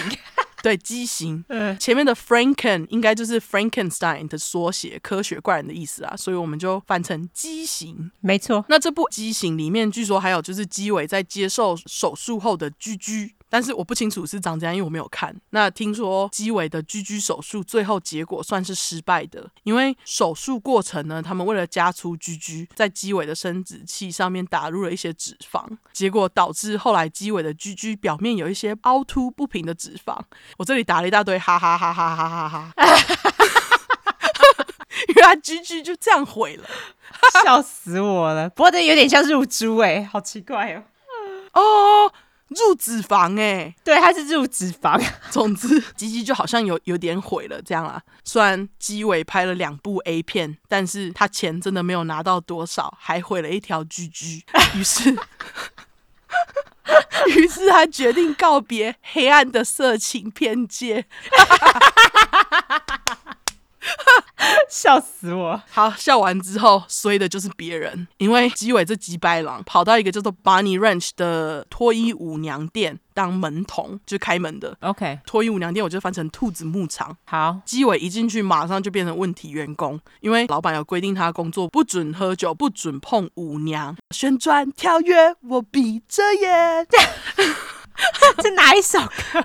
舞娘啊你没听过吗？蔡依林啊。哦模糊了眼神 噔噔噔噔噔噔噔噔好。想起来了吗？旋转旋转 OK，好，记得了哈。有有有。好，总之就因为有这些规定嘛。可是鸡尾就是鸡掰，就是自我。嗯，他帮兔子牧场老板工作没多久，就把一位舞娘 Desiree 带回尼加拉瓜瀑布了。他就是勾引了舞娘这样啦。OK，我就叫这个舞娘小蕊。根据纪录片啊，兔子牧场的老板说，鸡尾就这样把小蕊带走，害他亏钱。可是比起老板亏钱，小蕊得和鸡尾待在一起才可怜呢。因为基伟带着他回家之后呢，他们两个就租了一个小公寓。不过租金因为基伟没钱，都是小蕊在付。又来了哦，听起来有没有觉得很熟悉？完全啊，历史重演。他就是 cheap 的人，对，他就是个无赖。虽然小蕊对于付钱这件事情觉得还好，可是基伟跟他住在一起不到几天，他就开始揍小蕊。喝醉酒的基伟看到任何公寓里面的东西，就拿起来砸小蕊、打小蕊，甚至是强暴小蕊。整个家暴过程持续了将近三天。嗯，基伟还将小蕊挂在阳台上，告诉他说：“哎，我可以把你丢下去哦。”他甚至还跟小蕊说：“You are my new Lorena now。”啊。他这是意思就是你是我新的加油了。他真的可以去吃屎哎、欸！你不觉得他真的超级恐怖的吗？对啊，杀小啊！对啊。不过小蕊说最恐怖的是在经历过三天之后，他终于再也受不了，他决定装死，动都不动这样。嗯。结果基伟竟然开始用床单把小蕊包起来，就是把他当做尸体卷嘛。小蕊就想说他被包的时候真的快吓死，因为基伟就好像很冷静，他想说怎么会有一个人知道自己杀死人之后还这么冷静这样。嗯。后来小蕊。就趁着空档，基伟一个没注意逃出了公寓。最后还要有附近的邻居看到小蕊在房间内被拖行啊，以及被挂在阳台的画面。于是就在一九九九年的十一月二号，基伟才被判有罪，得进监狱一阵子。据说基伟还在监狱里面被打。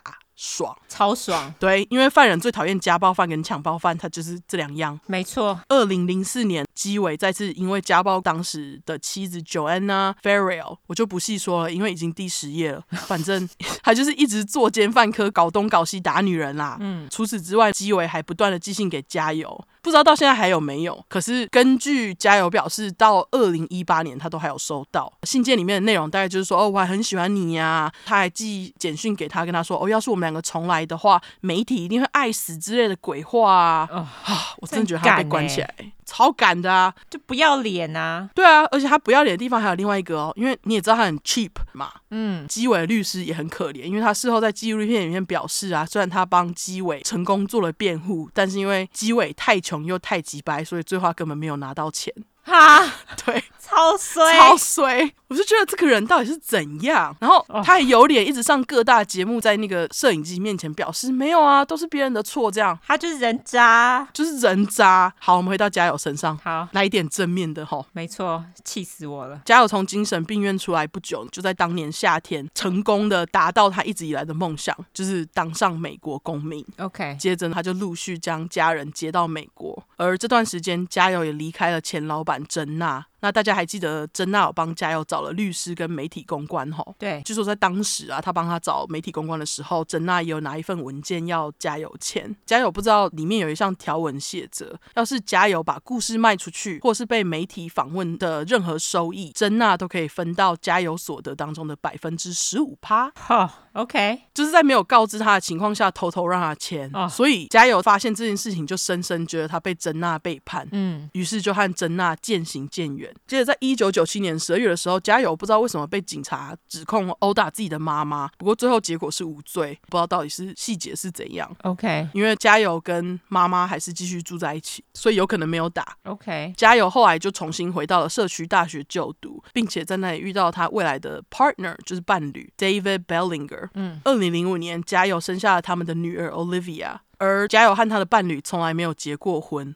家友的伴侣他很 sweet，他说要是家友随时准备好了，他就可以结婚。他们两个好像就交往了二十几年，这样到现在。OK。二零零七年的时候，家友创立了一个叫做 Lorena Red Wagon 的基金会，希望可以帮助家暴受害者。不过他在二零一八年的时候又创了一个叫做 Lorena Gale Foundation 和自己同名的基金会，嗯，宗旨也一样，就是希望能够阻止更多的家庭暴力。现在的家友留着一头金发，表情和将近三十年前在法庭上的样子截然不同，充满。自信是说，我有找到他的 Instagram 没？哦，真的吗？对，他去年发了一张我觉得很好笑的照片，懂他的幽默。他上面写着 “Twenty twenty is still better than my first marriage”，意思就是 二零二零还是比我第一段婚姻来得好。干，真的，这真的是对啊。那最后我就来推荐一下 Amazon 做的纪录片，真的很好看。这部片的片名就叫做 Lorena，嗯，我就翻成加油。好，大家有机会可以去看一下，因为很多跟案子有关的人都有受访，像是一些有的没的陪审团也有。我觉得最好笑的部分就是当时帮鸡尾手术做医生的，呃，帮鸡尾做手术的医生呢，只在影片里面表示，老实说，The only thing that I care is everyone seeing the good job I did。意思就是，我只在意大家有没有看到我我的本事，就是我接的很好。就是以后谁鸡鸡被切，赶快来找我的意思。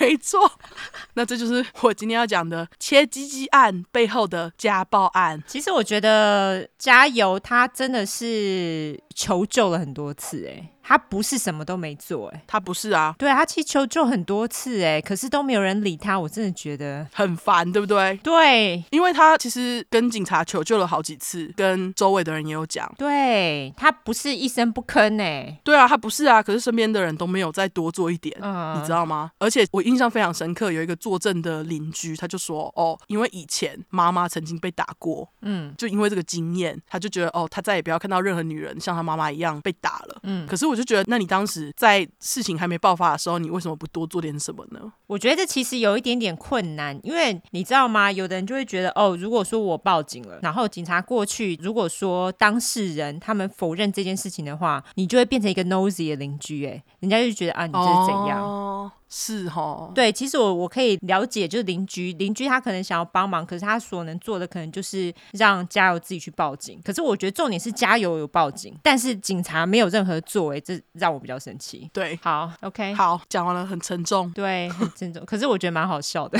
我觉得对，因为里面有很多莫名其妙的细节。其实看纪录片还有更多内容，但是我已经能讲的都尽量讲了。对，感谢你非常好听的故事，接下来就我了。对，晚晚。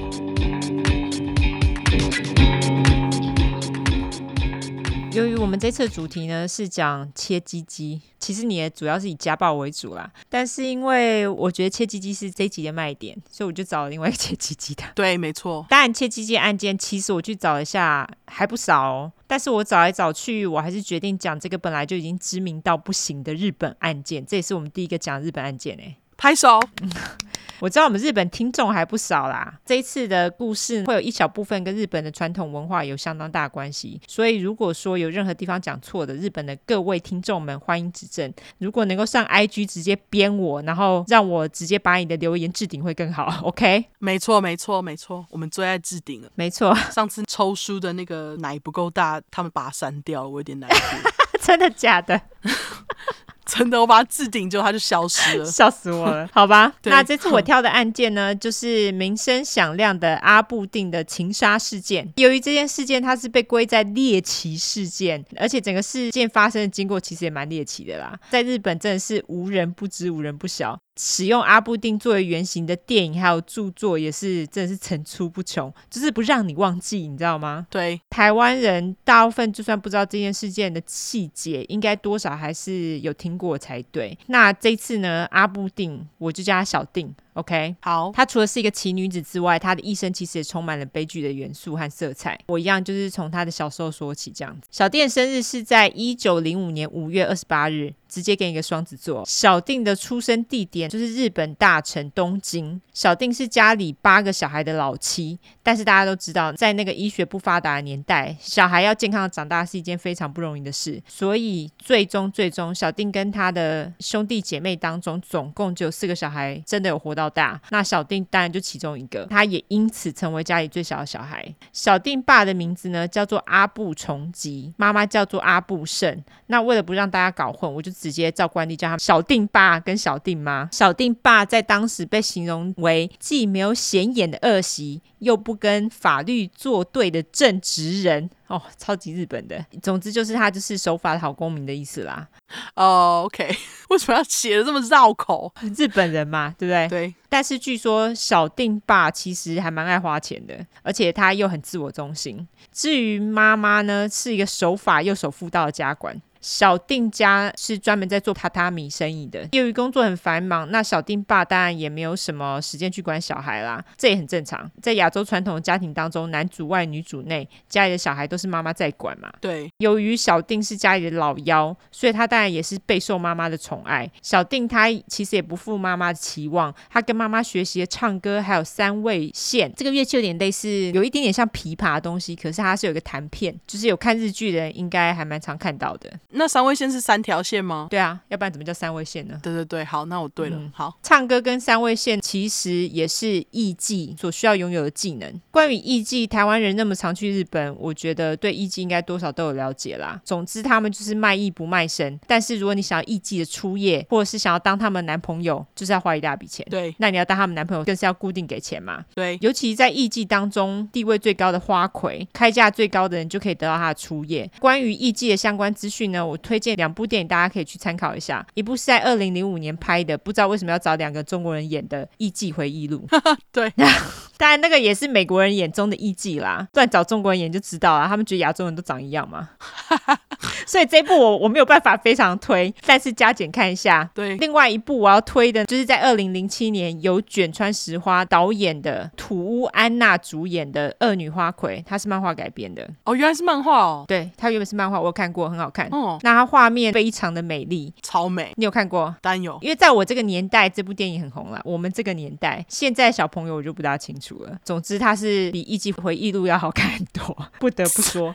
完全，你不能不能比《艺伎回忆录》就是给白人看的，就是给美国人看的，没错。而且他们都讲英文嘛。对，好啦，那我们就回到小定。那小定本身其实对于艺伎非常的向往，他就觉得他们实在是太美了。但是由于小定的家庭呢，就是一个普通的家庭，他们其实对于小定的期许，当然就是觉得哦，他以后长大找一个普通人家嫁了，当一个好太太这样子。嗯，在小定的家里，由于他的哥哥姐姐经常为了谁能够继承家业，常常就这样吵架，有时候还常常大打出手，所以小定的妈妈就会把年纪尚小的小定送出城去住别人家，当然他也就在当地交了新朋友，大家也会一起出去玩这样。嗯，那在小定十五岁，也就是青春期的时候，他有次去了其中一个男性朋友家，那那个朋友名字叫做向良木健，我就叫阿健。好，小定跟阿健的年纪差不多，有一天就是小定去找他之后，他们两个单独在一间房间聊天聊一聊，打闹了一阵之后，阿健就突然扑向了小定。强暴他啊，就是非常的出乎意料之外。小定当下也是吓一跳啊。他后来就把这件事情跟妈妈说了，结果当下妈妈并没有报警，因为大家都知道，就是当时的社会其实对女性非常不友善。如果你报警的话，这件事情就会曝光，大家也就会认为小定就不纯洁了，哦，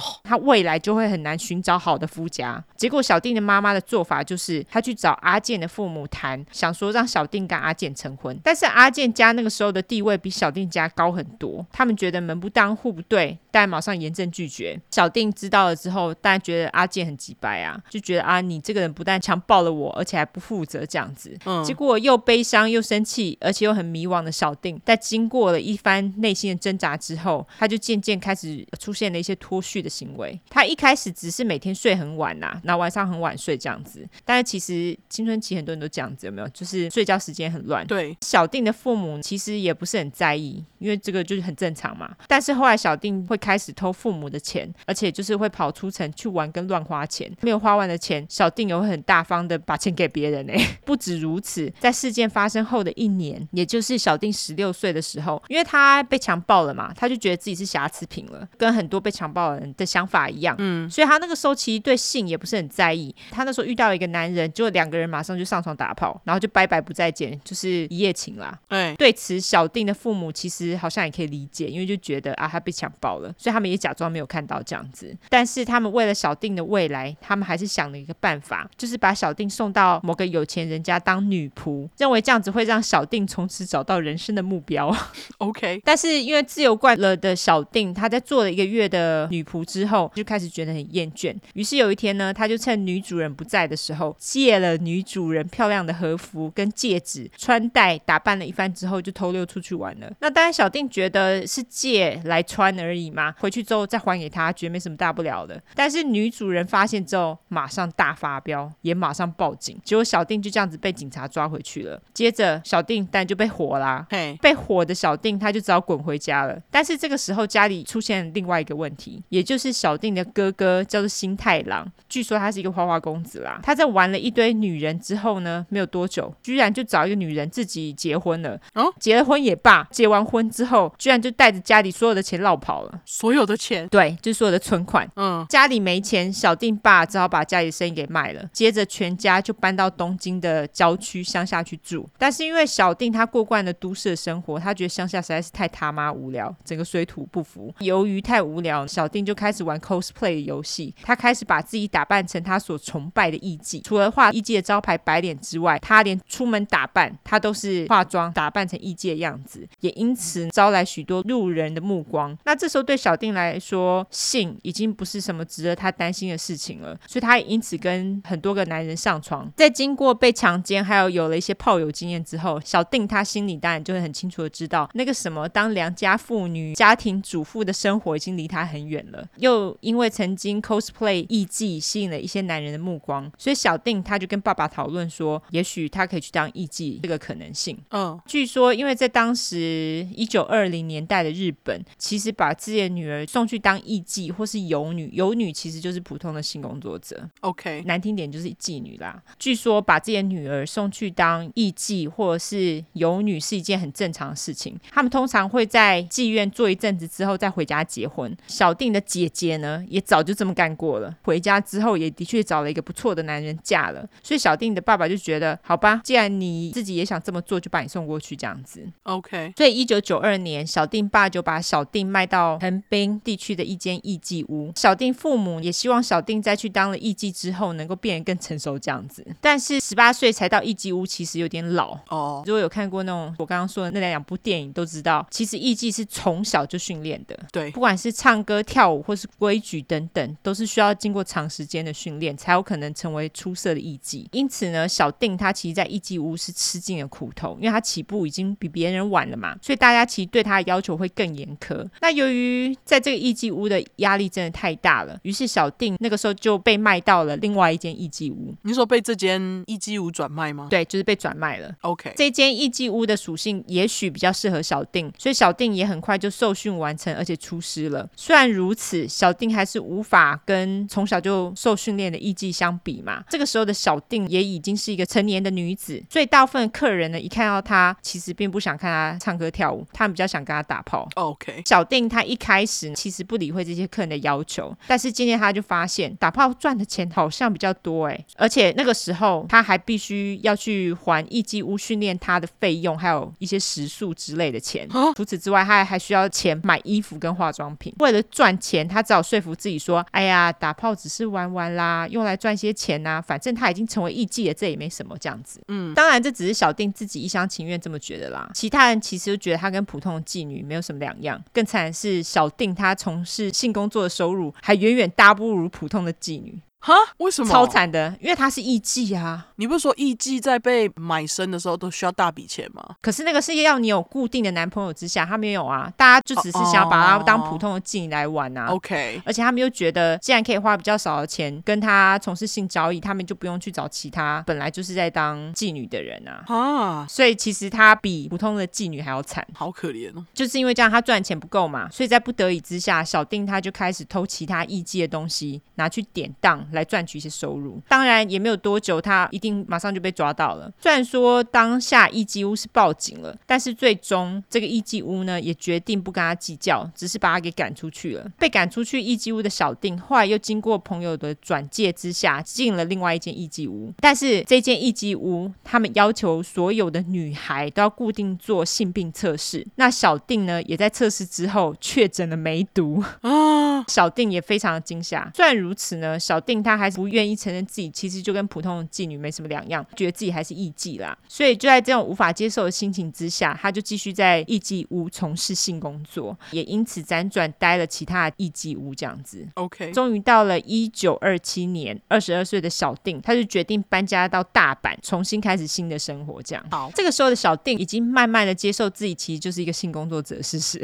所以他那个时候到了大阪之后，他就到当地的游廓，游廓就是妓院的意思，从事性交易。但是做了一阵子后的小定呢，他就开始受不了当性工作者的生活。他虽然想要离开这样的生活，其实并没有这么容易，因为当时性工作者其实就是妓院的财产，是有合约在身的哦。所以如果你没有完成合约所签下的那个期限的话，妓院其实是可以请警察把你抓回来的。然后，如果找不到人，妓院也可以去你的家人的家搬走家里所有的财产。所以在这个期间呢，小定虽然曾经试图落跑，但是他最终不是自首就是被抓回来。每次被抓回来，小定又会被安排到更低阶层的工作。最终，小定就因此被安排到街上去招客，成为性工作者里面最低阶级的工作。啊！一九三二年，这个时候二十七岁的小定，他就决定再度尝试逃跑。就这次居然成功了。小定他就是成功的坐上了火车，然后逃到神户。哦，而且他就改名换姓，找了一个做服务生的工作。但是做了一阵子，他就发现做服务生的工资实在是赚的太少了。现在也是啊，是不是？对，他没有办法像以前那样子买衣服啊，买化妆品啊。于是呢，小定他就决定重操旧业，重回性工作的怀抱。但是这次他当然不想再卖身给妓院啦，而是自己从事地下性服务。哦，自己接就对了。对，自己接，可是这个是不合法的哦。哦，因为其实你有去妓院的话，那个是合法的。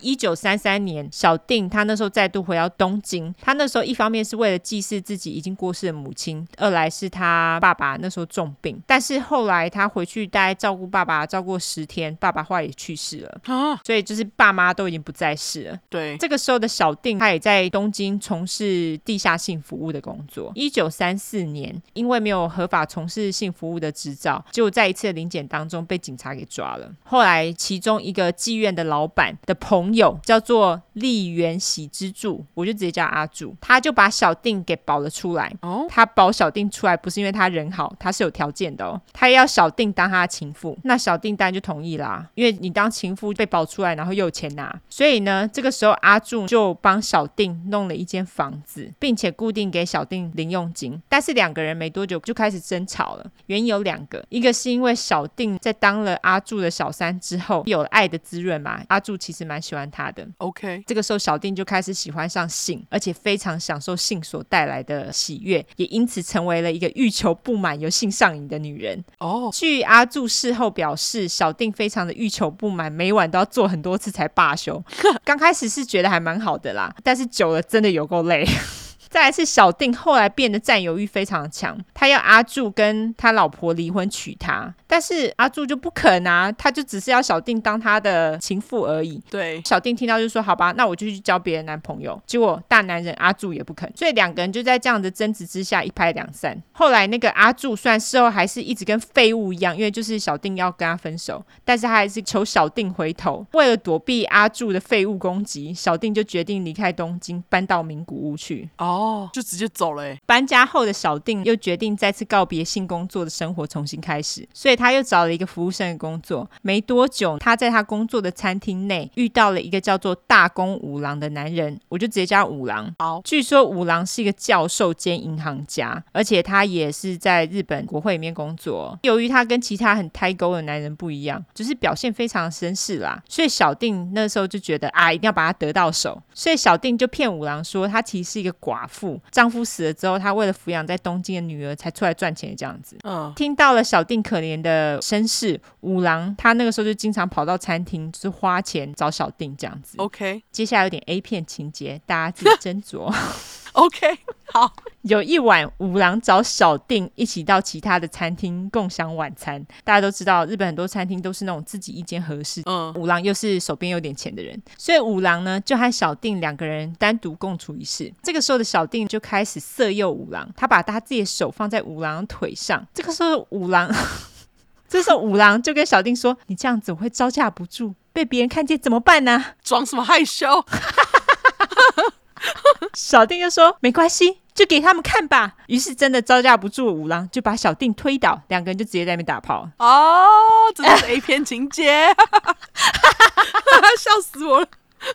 对，就是在接下来的三年，小定跟五郎两个人打得火热啊。但是因为五郎他工作关系经常要出差，那小定当然也没有那么傻，痴痴的等。他当然也再度找了其他的男人当起了多个人的小三来赚钱。哦，但是因为小定他是喜欢爬爬照的人，所以他在名古屋其实也待不住，他最终也搬回了东京。可是他就是还是一直要回去东京啊，毕竟东京是他的家啦，我觉得是啊。那还记得小定跟五郎说他在东京有一个女儿嘛？就是要抚养女儿。哦，对对对，他回到东京之后，五郎就是会去东京找他嘛。为了不让五郎发现他说谎，所以小定他那个时候就撒谎，他就跟五郎说：“哦，我是因为女儿生病了啦，就要去东京找她。”然后再骗五郎说女儿病死了这样子。五郎其实也相信了，但是纸包不住火，没多久。五郎就发现小定根本就没有结过婚，而且也没有小孩，哦、而且他之前的职业还都是性工作者。但是重点是真爱无敌，五郎完全不在意。哦，虽然他不在意，但是在这个时候，小定又再度染上了梅毒。为了自己的健康着想，五郎决定不跟小定打炮。虽然如此，五郎因为非常爱小定，他就安排了一个温泉之旅，他就出钱让小定去温泉度假村治疗梅毒。一九三六年，在温泉度假村爽了一阵子之后，回到。东京的小定，五郎这个时候又跟小定说：“哎呦，你不要再从事性交易了啦。”这样子吧，我帮你出钱开餐厅，让你当老板做餐厅赚钱啦。那小定听了，当然就是又惊又喜答应了嘛。但是呢，在那个之前，五郎觉得小定必须要去其他餐厅当学徒，这样子他才可以去学习怎么进一间餐厅，这样餐厅才会赚钱嘛。所以五郎就帮小定做了安排之后，让他在一间叫做吉田屋的鳗鱼料理餐厅当学徒。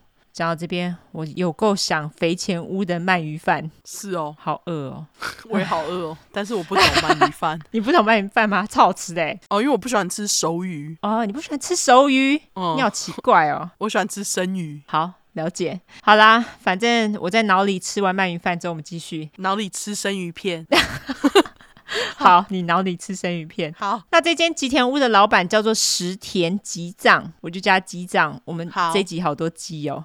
好，大家应该从此就可以知道一些端倪。我这边直接破梗，他就是那个要被切鸡鸡的人哈。OK，吉藏那时候四十二岁。已婚，那他也是从当学徒起家的。后来他就是自己开店，跟老婆一起经营鳗鱼料理店。但是当小定到吉田屋当学徒的时候，基藏这个混蛋已经把店内事务和料理通通都交给老婆处理，就是他什么都不用干。他全职当一个色狼。好，当时的基藏其实已经有非常多的外遇对象。刚进店里的小定觉得吉藏就是一个蛮帅的男人，但是他其实也没有多想要跟他干嘛，因为他在店里呢，基本上就是跟机长的老婆一起共事，在他身边学习这样子。因为毕竟机长现在是个废物嘛。对。那虽然说小定并没有试图想要勾引机长，但是看到谁都要弄一下吉藏，当然不可能放过小定啊。他刚开始呢是先用言语跟小定调情，然后接着就动手动。动脚，就是在走廊看到小定的时候，就会碰一下、戳一下之类的啊，就性骚扰啦。没多久，两个人就开始亲亲抱抱这样子。虽然小定这个时候名义上还跟五郎在一起，但是五郎表示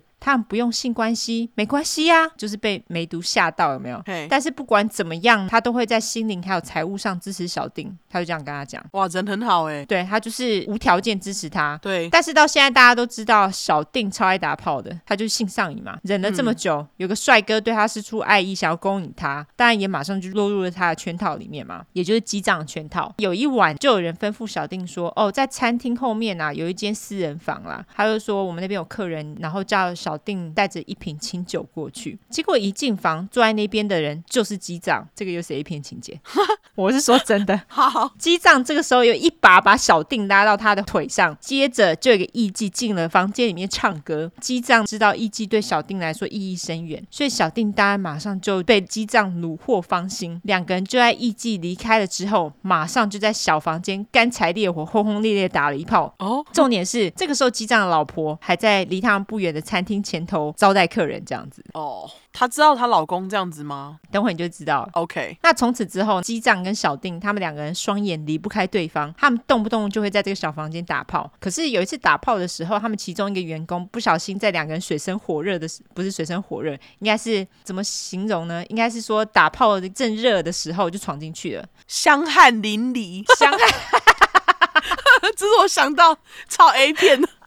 非常 A 片，对，对，就是这样子。哎总之就是在这一次之后，全餐厅的员工都知道他们两个人事情。OK，那你刚刚不是在问机长的老婆吗？嘿他当然也知道啊。但是因为其实机长的老婆她自己也有一个多年外遇对象，所以对老公的出轨也就睁一只眼闭一只眼。我觉得其实是因为她老公是习惯性出轨哦，她也觉得呃啊你都这样，那我要这样。我觉得是这样，OK。但是因为一直在餐厅小房间打炮也不是办法，就是没有情调可言，而且还要东躲西藏的，所以机长就和小定约在一间茶室。茶室就是那种你可以喝酒，然后会有那个艺妓陪酒的地方啦，嗯，而且还可以住，就有点像现在的爱情旅馆的感觉。OK，他们两个就相约在茶室火热的偷情一番。本来他们两个就预定要在茶室待一下下，结果这样子一待就是四天哦。Oh. 但是待了这四天，两个人还是不满足。他们还是要沉浸在彼此的爱欲当中，所以他们又前往了下一间茶室。之所以要这样做，就是不想要被机长的老婆抓奸啊。可是小丁没去上班，对啊，这很可疑嘛。对啊，总之呢，他们就继续喝酒打炮，两个人就这样子一间换过一间，就这样搞了两个星期。耶。哈，他们没有继续这样子下去的原因，是因为手边的钱都花光了，哦、所以就不得不被打回现实，才只好摸摸头回家去。这两个星期的朝夕相处之下，小丁就发现自己深深的爱上了机长，而且就在。在机长不得不回家陪自己的老婆的时候，小定的嫉妒之火就像是一把环大会，忘到一个不行啊！环大会，啊，时代的眼泪，没错，陈昭荣，完全。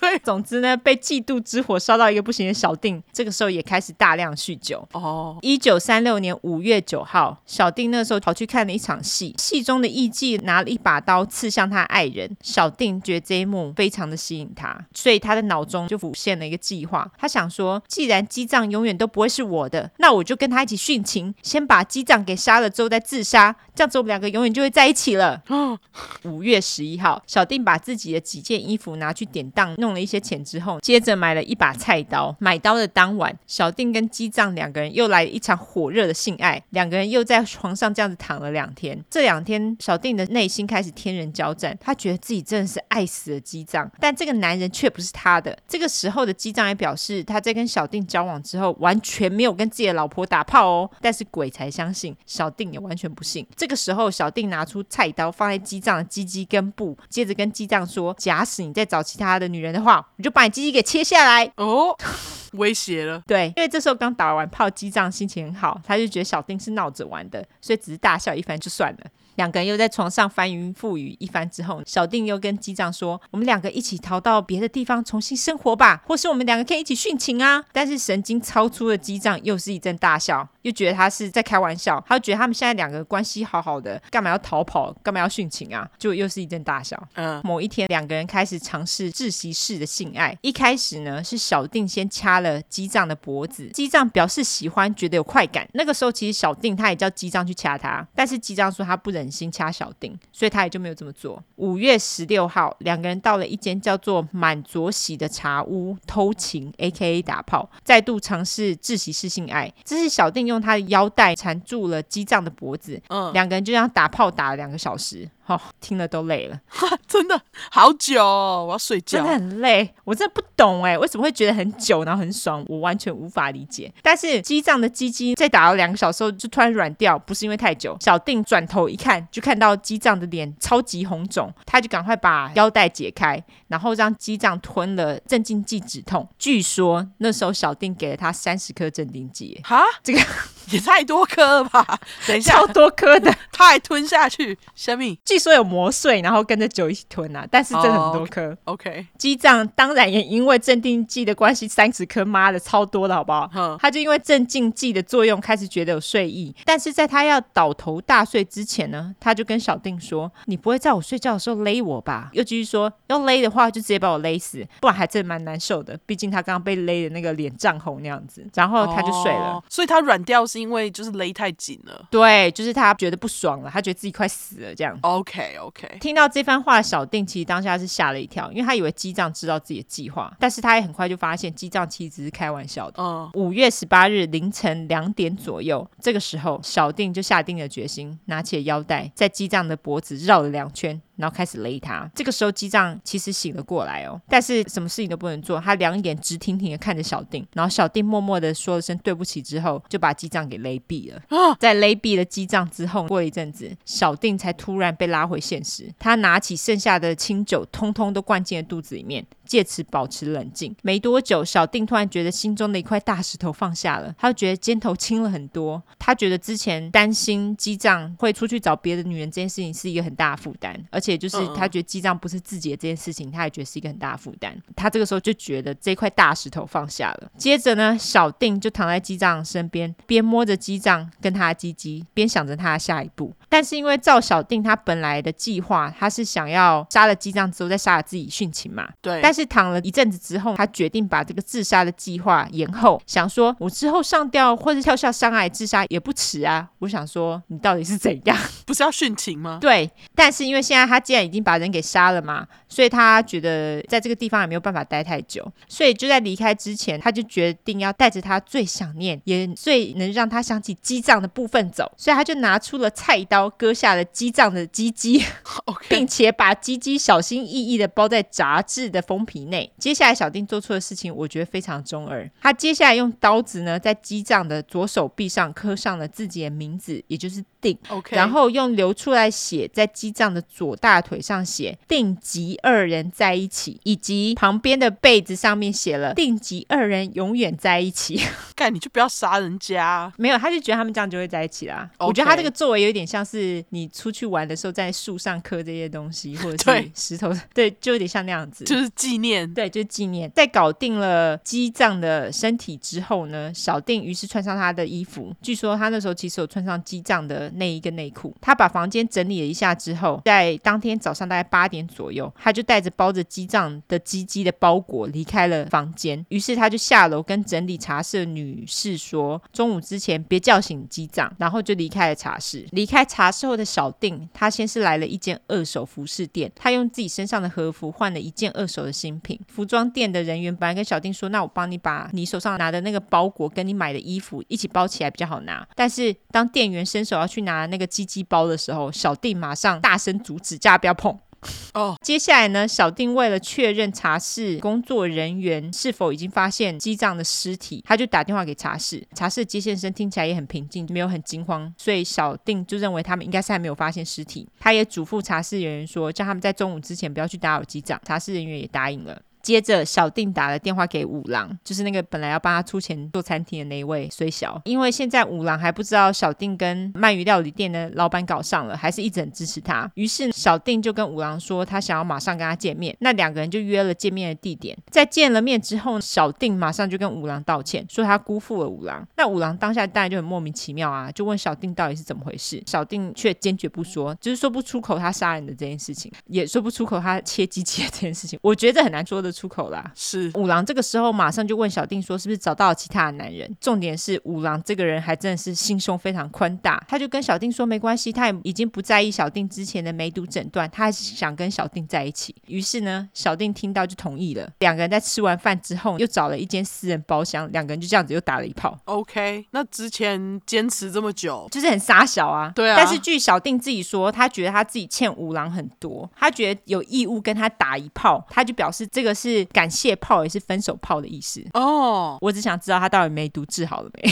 可是他说五郎不在意，说他想要继续跟他在一起。可是他说是感谢炮，也是分手炮，就是说小定自己心里还是决定要离开五郎就对了。对啊，我觉得是他自己也知道自己杀人了，没有办法再跟他继续在一起了。Oh, OK。过了中午之后，由于小定他本来跟茶室的工作人员表示他会再回到茶室，但是因为等不到小定的工作人员，他们就决定自行进入他们的房房间。那一进到房间，当然吓死啊！那个时候小定的腰带还缠在机长的脖子上，而且床上全部都是血，所以工作人员那个时候马上就冲出了房间报警。那这件事情呢，也在隔天马上造成日本全国的震撼，所有人都知道这件骇人的新闻，大家也都是等着看事情接下来的发展。警察这时候也开始了大规模搜索，但是这个时候小定其实非常谨慎，因为他心里有计划，他决定坐火车到大阪，然后再从那边的山崖跳下去自杀。所以他又换上了新的和服，戴上了太阳眼镜，并且带着心爱的鸡鸡包，准备实行自己的计划的时候，一出门才发现事情比他想象中的还要困难很多，因为到处都是警察。嘿，所以小定只好带着鸡鸡包找了一间旅馆，用假名弄了一个房间待着。而且这个时候的小丁他其实一点不后悔杀了机长，他也没有觉得自己做错任何事情，他只觉得自己真是干得好。那为了奖赏自己，他还在旅馆里面找了人来帮他马杀鸡，而且还点了啤酒喝。觉得先爽一下再说。据说小定在旅馆的期间还做了大家最熟悉的事情，也就是 necrophilia 一下。哦，先给大家两秒猜一下他到底做什么。好，听说他曾经用他切下了的鸡脏的鸡鸡啊，本来打算塞进自己的阴道里面自慰，但是因为切下来的鸡鸡是软的啊，根本塞不进去嘛，所以他后来只好作罢。他后来就直接把鸡鸡塞到自己的嘴里。哦，等一下，等一下，等一下，等一下。这时候已经几天了？这时候才过一天吧。哦、oh，OK，反正我也不懂他啦。这个就是 necrophilia。对。然而呢，小定他原本要到大阪跳下山来自杀的计划不成嘛，所以他就决定，好吧，那我就在这间旅馆里面自杀比较快。所以他就在旅馆里面写了三封信。他一封信是给五郎，里面当然就是表示感谢啊，然后也道歉这样子。另一封信是给他另外一个女性朋友，就感谢他多年来的帮助还有支持。第三封信呢是写给机长，里面就是简短写了一下话，他说：“给我此生挚爱的你，就算你死了也是我的，我很快就会跟你在一起了。”小定写完了这三封信之后，他把这些信都放进信封里面，他连要给机长的信上面都写说：“给我的你”这样子。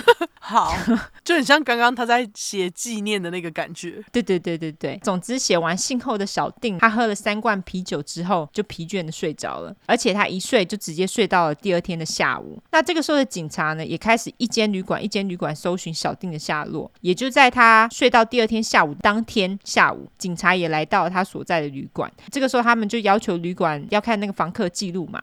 结果精明的刑警一看到了其中有一个名字很中性，也就是小定他所给的假名。刑警马上就要求旅馆人员带他们去房间看一下那个人到底是男还是女的。于是刑警到了小定的房间外面，从窗子里面一看，他们就看到小定正在睡觉。他们就觉得，哎，那有人大白天睡觉睡成这样子的？所以刑警就敲了门。这个时候小定就惊醒了，他也吓了一跳，但是没多久他就镇定下来，并且帮刑警开了门。一开门，他就跟刑警说：“我就是你们要找那个阿布定啦。”哦，直接承认了。据说呢，警察当下其实还是不相信，因为其实听说那个时候他们在找人的时候，有很多人就是声称他们看到了小定，但是结果后来才发觉是假的。哦，所以也会有一些人就自称自己就是阿布定，可是也是假的。所以他们当下其实不相信。但是后来呢，小定把机账的鸡鸡拿出来给刑警看，他们就相信了。哦，对啊，毕竟有一个血鸡鸡，当然嘛。这个时候小定是三十二岁，他马上慢条斯理的换上了新的和服之后，就充满微笑的跟警察上了警车，然后前往警局，因为他心里又有另外一个跟机长团圆的计划。OK，抓到了小定后呢，警察其实并不急着质询小定啦，他们决定先把证据收集完毕再质询他。于是他们就把小定一个人关在警察局的一间监狱里面。据说小定这三天大部分都在睡觉，而且警察还会给他一些花装饰房间，哈，还会给他一些食物，还给他甜食吃。哎，这人很好。那总之呢，在这三天当中，小定也曾经跟监视他的警员说：“我想要死刑，而且越快越好。”哦，这是他的计划，这就是他的计划。他就觉得就是要求死刑就可以跟机长团圆了。三天过后，警察终于开始质询小定，结果小定当然也马上就认罪嘛。但是他也表示自己毫无悔意，他觉得自己什么都没有做错，把整件事情的经过、动机、细节等等，通通一股脑跟警察说了。他说他杀了机长呢，是因为这样子就不会有其他的女人碰他了。警察当然是超级傻眼啊！他们本来以为小定是因为嫉妒心作祟，冲动之下杀了机长的，但是小定马上就否定了警察说辞。他说他是因为爱机长才计划去杀了他，而且他事前有做规划哦，可不是冲动哦。强调他不是一个疯子这样子，他就说他是有理性、有计划的杀了机长的。OK，他更表示他把机长的鸡鸡切下来，并不是为了肢解他或是虐待他，只是觉得他这样子跟机长会更接近，而且他在机长的身上刻上自己的名字，还有用血写下的那些东西，是他给机长的情书啦。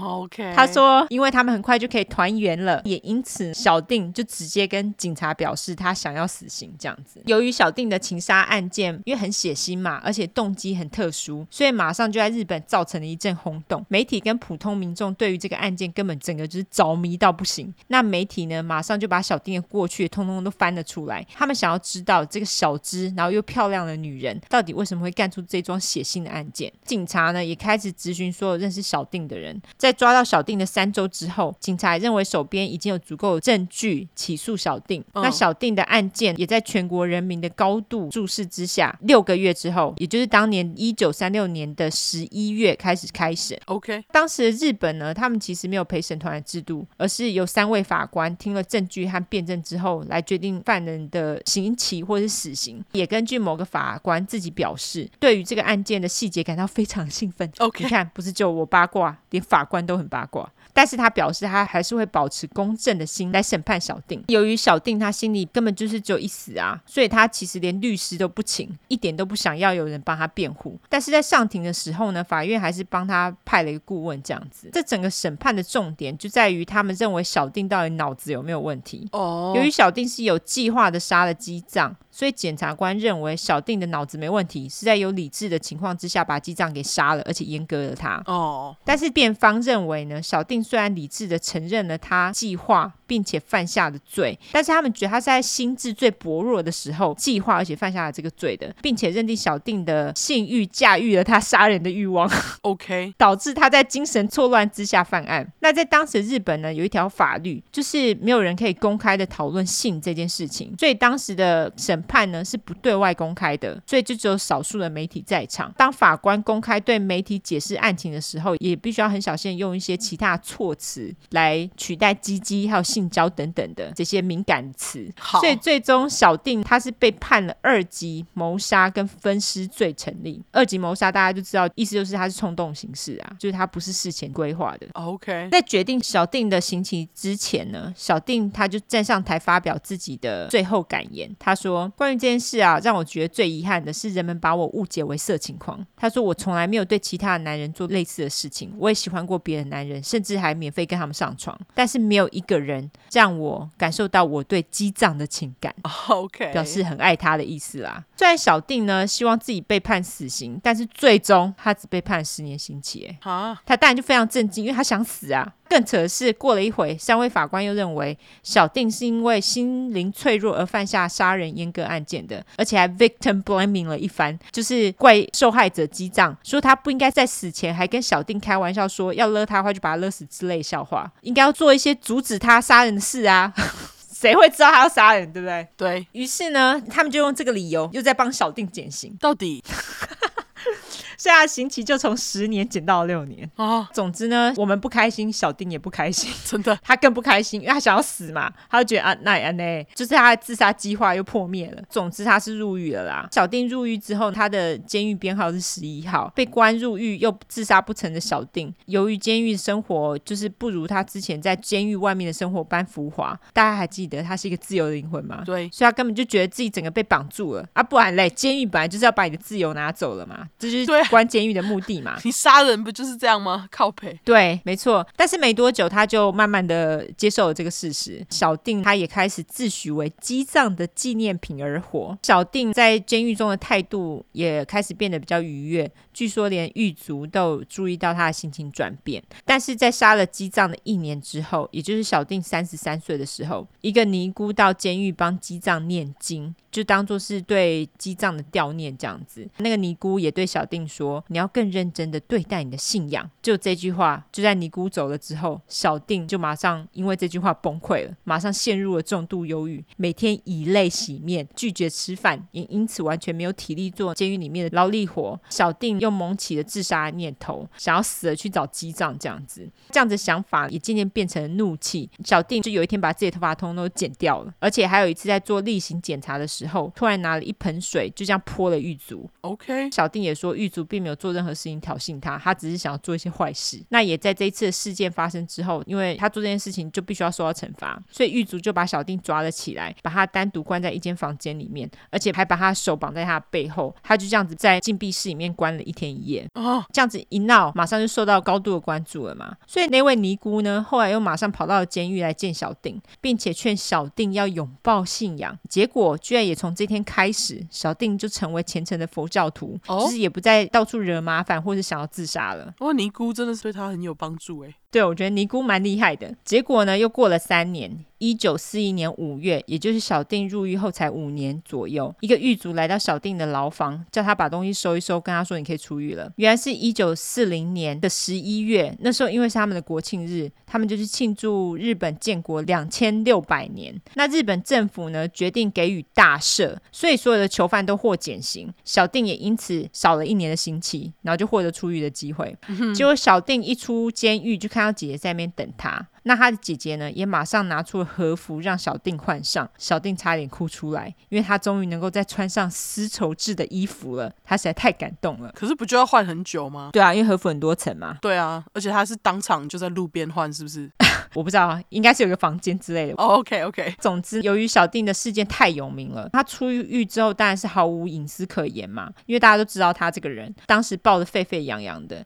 那为了帮助小定能够重新在社会当中生存，警察就提供了小定改名换姓、重新生活的机会。那小定也接受了，他的假名叫做吉井昌子。改名换姓后的小定呢，在一个有钱人家找了当佣人的工作，但是因为小定真的实在是太有名了，主人大家马上就发现了小定的真实身份，就把他给火了。但是由于小定他其实没有受过教育，而且已经有点年纪了，在他的新名字底下又毫无工作记录，所以没有人要雇佣他。他也拒绝再度进入性产业。他也老了嘛，在这个时候他就遇到一个叫做 Y 的男人。哦、oh.，Y。跟我一样，对，这个 Y 是小丁自己给的哦，是他自己叫他 Y 的，不是我编的。Okay. 总之，这个 Y 是一个生意人，他那时候遇到小丁，居然要小丁当他的情妇。既然他要他当他的情妇，就代表 Y 他其实并不知道小丁的情杀案，就是他不知道这个小丁就是那个鼎鼎有名的阿布丁，OK，杀人还阉割的那个，不然他怎么可能敢叫他当情妇嘛，对不对？对。但是因为小丁非常的犹豫，他想起了尼姑跟他讲的话，也认为真的当了 Y 的情妇的话，就是背叛了姬藏。但是在走投无路之下，因为没钱嘛，他就只好答应 Y 的要求，当了他的情妇。那个时候的日本呢，正值第二次世界大战。由于东京是一个大城市，但也成为攻击目标，所以大部分的人那个时候都被要求撤离了。小定跟 Y 也因此被撤到乡下去。虽然年轻时的小定他其实非常讨厌乡下，但是因为这个时候小定已经年近四十了，他就突然爱上了乡下地方。他觉得乡下非常宁静祥和，嗯，跟我一样，跟我一样，我们都老了。对，总。之呢，他就穿上了轻便的衣服到田里工作，然后还有跟附近的农民啊打交道、交朋友，而且更让他觉得放心的是，根本没有人认出他来。他的生活也在这个时候得到了短暂的平静。嗯，这样子生活其实也不是他能够决定的，毕竟他是 Y 的情妇嘛。嗯，那个 Y 其实根本就等不及要回到东京了，所以一等到可以搬回东京的命令下来之后，Y 马上就想要回到大城市去了。身为情妇的小定当然也得跟着回去嘛，但是他这时候隐约觉得这是一个错误的决定。小定的直觉也没错，回到东京之后呢，那个时候就跟 Y 的家人一起重新安排到新的住处去。Y 的家人也在这个时候发现了小定的真实身份，为了家人的名誉还有 Y 的安全着想，他马上要求 Y 结束跟小定的关系。Y 也照做了，他就突然有一天就消失不见了，不理小定了。这样啊，竟然什么都不讲。我觉得日本很爱讲，哎，他们就喜欢突然消失不见。我觉得好讨人厌。等会你就知道，因为小定自己也是这样子。OK，在这次事件之后呢，小定他就发现使用假名对他根本就是毫无帮助啊。所以他就决定重新使用他的真名生活，也就是阿布丁。OK，而且自从他情杀事件发生之后，坊间就出了一些关于他的书跟文章。由于这些书跟文章内容大多偏颇，而且不真实，他那时候为了维护自己的名誉，决定向这些作者提出告诉。他也因此得到微薄的赔偿金。但是因为刚刚都说是微薄的赔偿金，就是不多的意思，所以他完全没有办法靠这些赔偿金过活。嗯、所以一九五二年那个时候，小丁已经四十八岁，他就经有。一个企业家叫做岛国田一介的人的介绍，到了一个叫做新菊水的料理店兼酒吧，再度当起了服务生，雇佣他的老板，当然就知道他是大名鼎鼎的阿布定啊，但是他却没有因此而害怕或者是瞧不起小定，而是鼓励小定将危机化为转机，把自己的名声转成资产。在小定工作的期间之内，反而有很多人想要看他一眼而光顾这间餐厅。哦，虽然说有时候会说一些几白话，例如说男人都很怕他，小定一出现。就会遮起下体，然后智障的大喊“收起刀子”，哦，或是他们会说“我不敢去洗手间”等等这样子的智障话。但是也因为这样子，小定就为这间餐厅带来非常大的收益。那小定他其实也曾经在这间餐厅得到了优秀服务员的奖状哦。一九六七年，这个时候小定已经六十二岁了，赚够了钱，他那个时候决定自己开了一间餐厅。那那间餐厅呢，就叫若竹，据说是专门卖饭团的啦，当然也会提供酒水嘛，日本人都一样喝酒嘛，是不是？对。据说他这间餐厅还不错，很多艺人啊、演员啊、议员啊、相扑力士都会光临他的店。在接下来三年呢，餐厅的生意也是蒸蒸日上啦。那小定也终于达成了他之前想要开餐厅的梦想。就在这个时候呢，一个年轻的员工，据说也是小定的情人。OK。说服小定跟他一起做生意。结果最终这个混蛋就把小定的存款通通偷走潜逃。这个时候身无分文的小定走上了跟爸爸一样的路，这东西都被偷走了。嗯，所以他就被迫于一九七零年的时候关闭他辛苦经营三年的餐厅。在这件事情发生之后，小定又萌起自杀的念头，但是在他朋友的劝阻之下，他才打消了这个念头。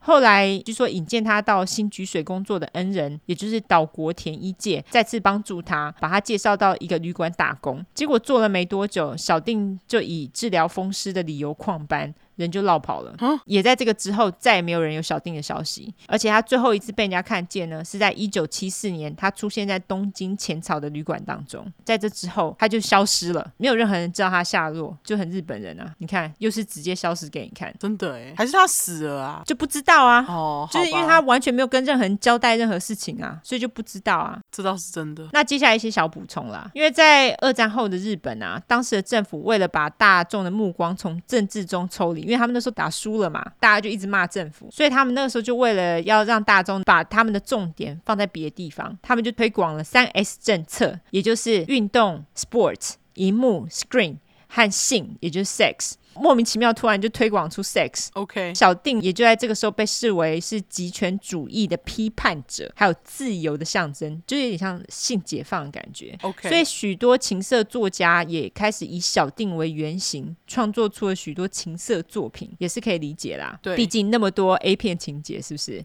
真的。后来小定他也曾经在一九六九年的电影叫做《明治大正昭和猎奇女犯罪史》，这是电影。对，这是电影，有点像。纪录片，他在当中嘎了一脚，其实就是受访问啦。我是没有看过，如果有人有看过，就欢迎分享心得。OK，还有另外一件事情，从一九五五年开始，每到基藏的忌日，基藏的坟上呢就会供上一束鲜花。据说那个是小定亲自或是托人去供奉的，而且这束鲜花一直供奉到一九八七年，在一九八七年后就再也没有人看到鲜花了。哦，你看他消失了之后，他可能还活着一阵子，可是可能一九八七年他就死了。他也活蛮久的，他活了八十几岁。对，日本的女性很长寿。对，日本女性真的很长寿。对，哇，好精彩的猎奇故事哦，超猎奇的，也难怪就是现在日本很多电影啊，因为我没有推荐任何什么电影什么书，就是因为电影跟书实在是太多了。哦，对啊，真的太多，以他为原型，或是根本就是拍他的故事的电影，或是电视影集，甚至是什么书啊，哦，我相信 A 片也很多啦。对，好吧，那我这个故事就到这边，晚晚。好啦，接下来我来说一下，因为我在这之前我本来想要找美国的。哦，可是美国的故事我目前没有看到跟阿布定一样精彩的故事，因为阿布定的故事真的是非常莫名其妙又精彩。对，但是我的确有看到有一些新闻，我这边来跟大家小小的说一下好了。好，我看到其中一个新闻是一个巴西女子，OK，那个是她的前夫，因为据说他们两个生了两个小孩，然后她把她的前夫的鸡鸡在有一天就切下来，而且还把它拿来煮，哎，哦，跟面一起煮，哎，吃掉吗？好像没有吃掉，但是有煮。后来前夫是死了，可能就出血过多就死了。哦，对，据说他把他前夫鸡鸡切下来的原因呢，前夫的妈妈是讲说他嫉妒她。她前夫去找别的女人，但是据他自己说，是因为他被家暴哦，就跟你那个加油一样被家暴，然后他就把它切下来哦，所以是说他是自我防卫才把它切下来，不过还拿来煮面，到底是怎样？哦，对了，在这边突然讲一下，当时啊，加油不是把鸡鸡丢了吗？我刚刚忘了讲，然后结果警察当时一开始还以为他把鸡鸡吞下去，我就想说，谁想要吃那个恶心的鸡鸡啊？真的。不懂哪来的 idea 啊？对啊，而且我刚刚说的那件巴西的那个切鸡鸡事件，他们还把这件事件拿来跟加油的事件做比较。哦，是哦，对，媒体大肆报道，哼巴西的切鸡鸡事件是发生在今年哦，超近的。等一下，那这个女生后来她是？被关了这样不知道，而且是今年六月的事情哎，哈，就是还没有审判的样子。妈呀，好近哦，超级近的。还有另外一件事情是在二零一九年，它是发生在北卡州。OK，北卡州一位妇女，那个妇女五十六岁，我刚刚说的那个很年轻哦，就是那个巴西的非常年轻。但是这位呢是五十六岁妇女，切了她六十一岁的丈夫的鸡鸡。她切鸡鸡的动机也非常奇妙。她说，因为她觉得她的老公需要。Spiritual assistance 就是他需要灵性上的帮助。他那时候还说，他需要灵性上的帮助的话呢，就需要受到一些身体的痛楚。结果没有想到，那个痛楚居然是把他的鸡鸡切下来。OK，很硬掰哎，我觉得非常硬掰。反正他就是为了要达到这个灵性上的帮助，就必须要把他最喜欢的身体部分切下来，也就是鸡鸡。好吧，她老公好像没有死，然后好像鸡鸡也接回去了啦。哈，竟然对。那还有另外一个，我查一查，我居然查到台湾的新闻。这些新闻好像也是今年哦，而且好像也闹得蛮大的，是今年三月底的新闻，就是一个台湾越南裔的冯姓女子，四十岁，然后她切掉了她的男性友人，但是台湾人，而且这位男性友人他家里是开神坛的，嗯，所以他是在吃完花雕鸡面线之后。被切鸡鸡的，哈，重点是他切完之后直接把鸡鸡丢到马桶里面冲掉了，所以没有办法把它拿回来接回去。然后这位男子切了鸡鸡之后，他的鸡鸡只剩下百分之二十的长度，嗯，大概只剩下一点五公分。哈，那所以他现在真的就是像那个刚刚我那个故事里面那个医生说的，你就只能坐着尿尿这样吗？我觉得他应该还是可以站着尿尿，可是因为鸡鸡有点短，我不知道站着尿尿好不好尿。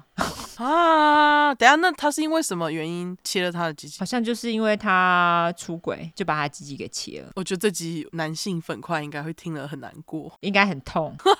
对，不好意思啊，男性粉块这一集有点痛哈。好，对，我之所以要讲这些，是因为大家可以丢一些切鸡鸡的新闻给我们，但是这三期就不要再丢了，因为我们已经看到了。哦，对对对，是说我在想那个切鸡鸡这件事情，我就想说，你如果切了一个人的鸡鸡，你第一件想法你会把它丢到哪里去？我不知道哎、欸，就看你到底想不想让它接回去吧。对啊，我觉得不想啊，所以我。那你就是冯姓女子啊！因为其实我讲那个案件有让我想了一下，我就在想说他一定不是刻意的，因为如果他是刻意的话，他就一定会把鸡鸡处理掉啊。他没有处理掉，他就让他丢在路边而已。因为我就想说，要是我，我一定会马上把它丢到厨房的食物处理机里面，把它打碎哦。你真的很狠呢、欸，不是？哎、欸，可是你想想看，要是我像是他经历过的这些，我一定是把它打碎啊！如果我是故意的话啦，我的意思是，哦，对，这个跟那位巴西女子拿去煮是差不多的意思啊。哦，煮了之后也无法再接回去啦。那这样算 necrophilia 吗？我觉得煮了不算吧，吃了才算。我不知道哎、欸，我不知道这算不算 necrophilia 哎、欸。啊，这切鸡鸡的话题怎么那么神奇？而且当时我在决定要讲加油这个案件的时候，我还一直在想说，那他切的时候鸡鸡到底是硬的还是软？然后我还在那里认真的想了一下。哦、他当时事前有先强暴加油吗？对，然后就睡着。哈，有可能是硬的，因为硬的会比较好切吧。可是我觉得应该是软的，因为可是你不是说他那时候送到医院的时候已经流失了多少血？三分之一是不是？对啊。如果在充血状态之下，他流这么多，我就觉得是非常有可能。哦，可能是他在把鸡鸡拿起来的时候，那个瞬间有充血。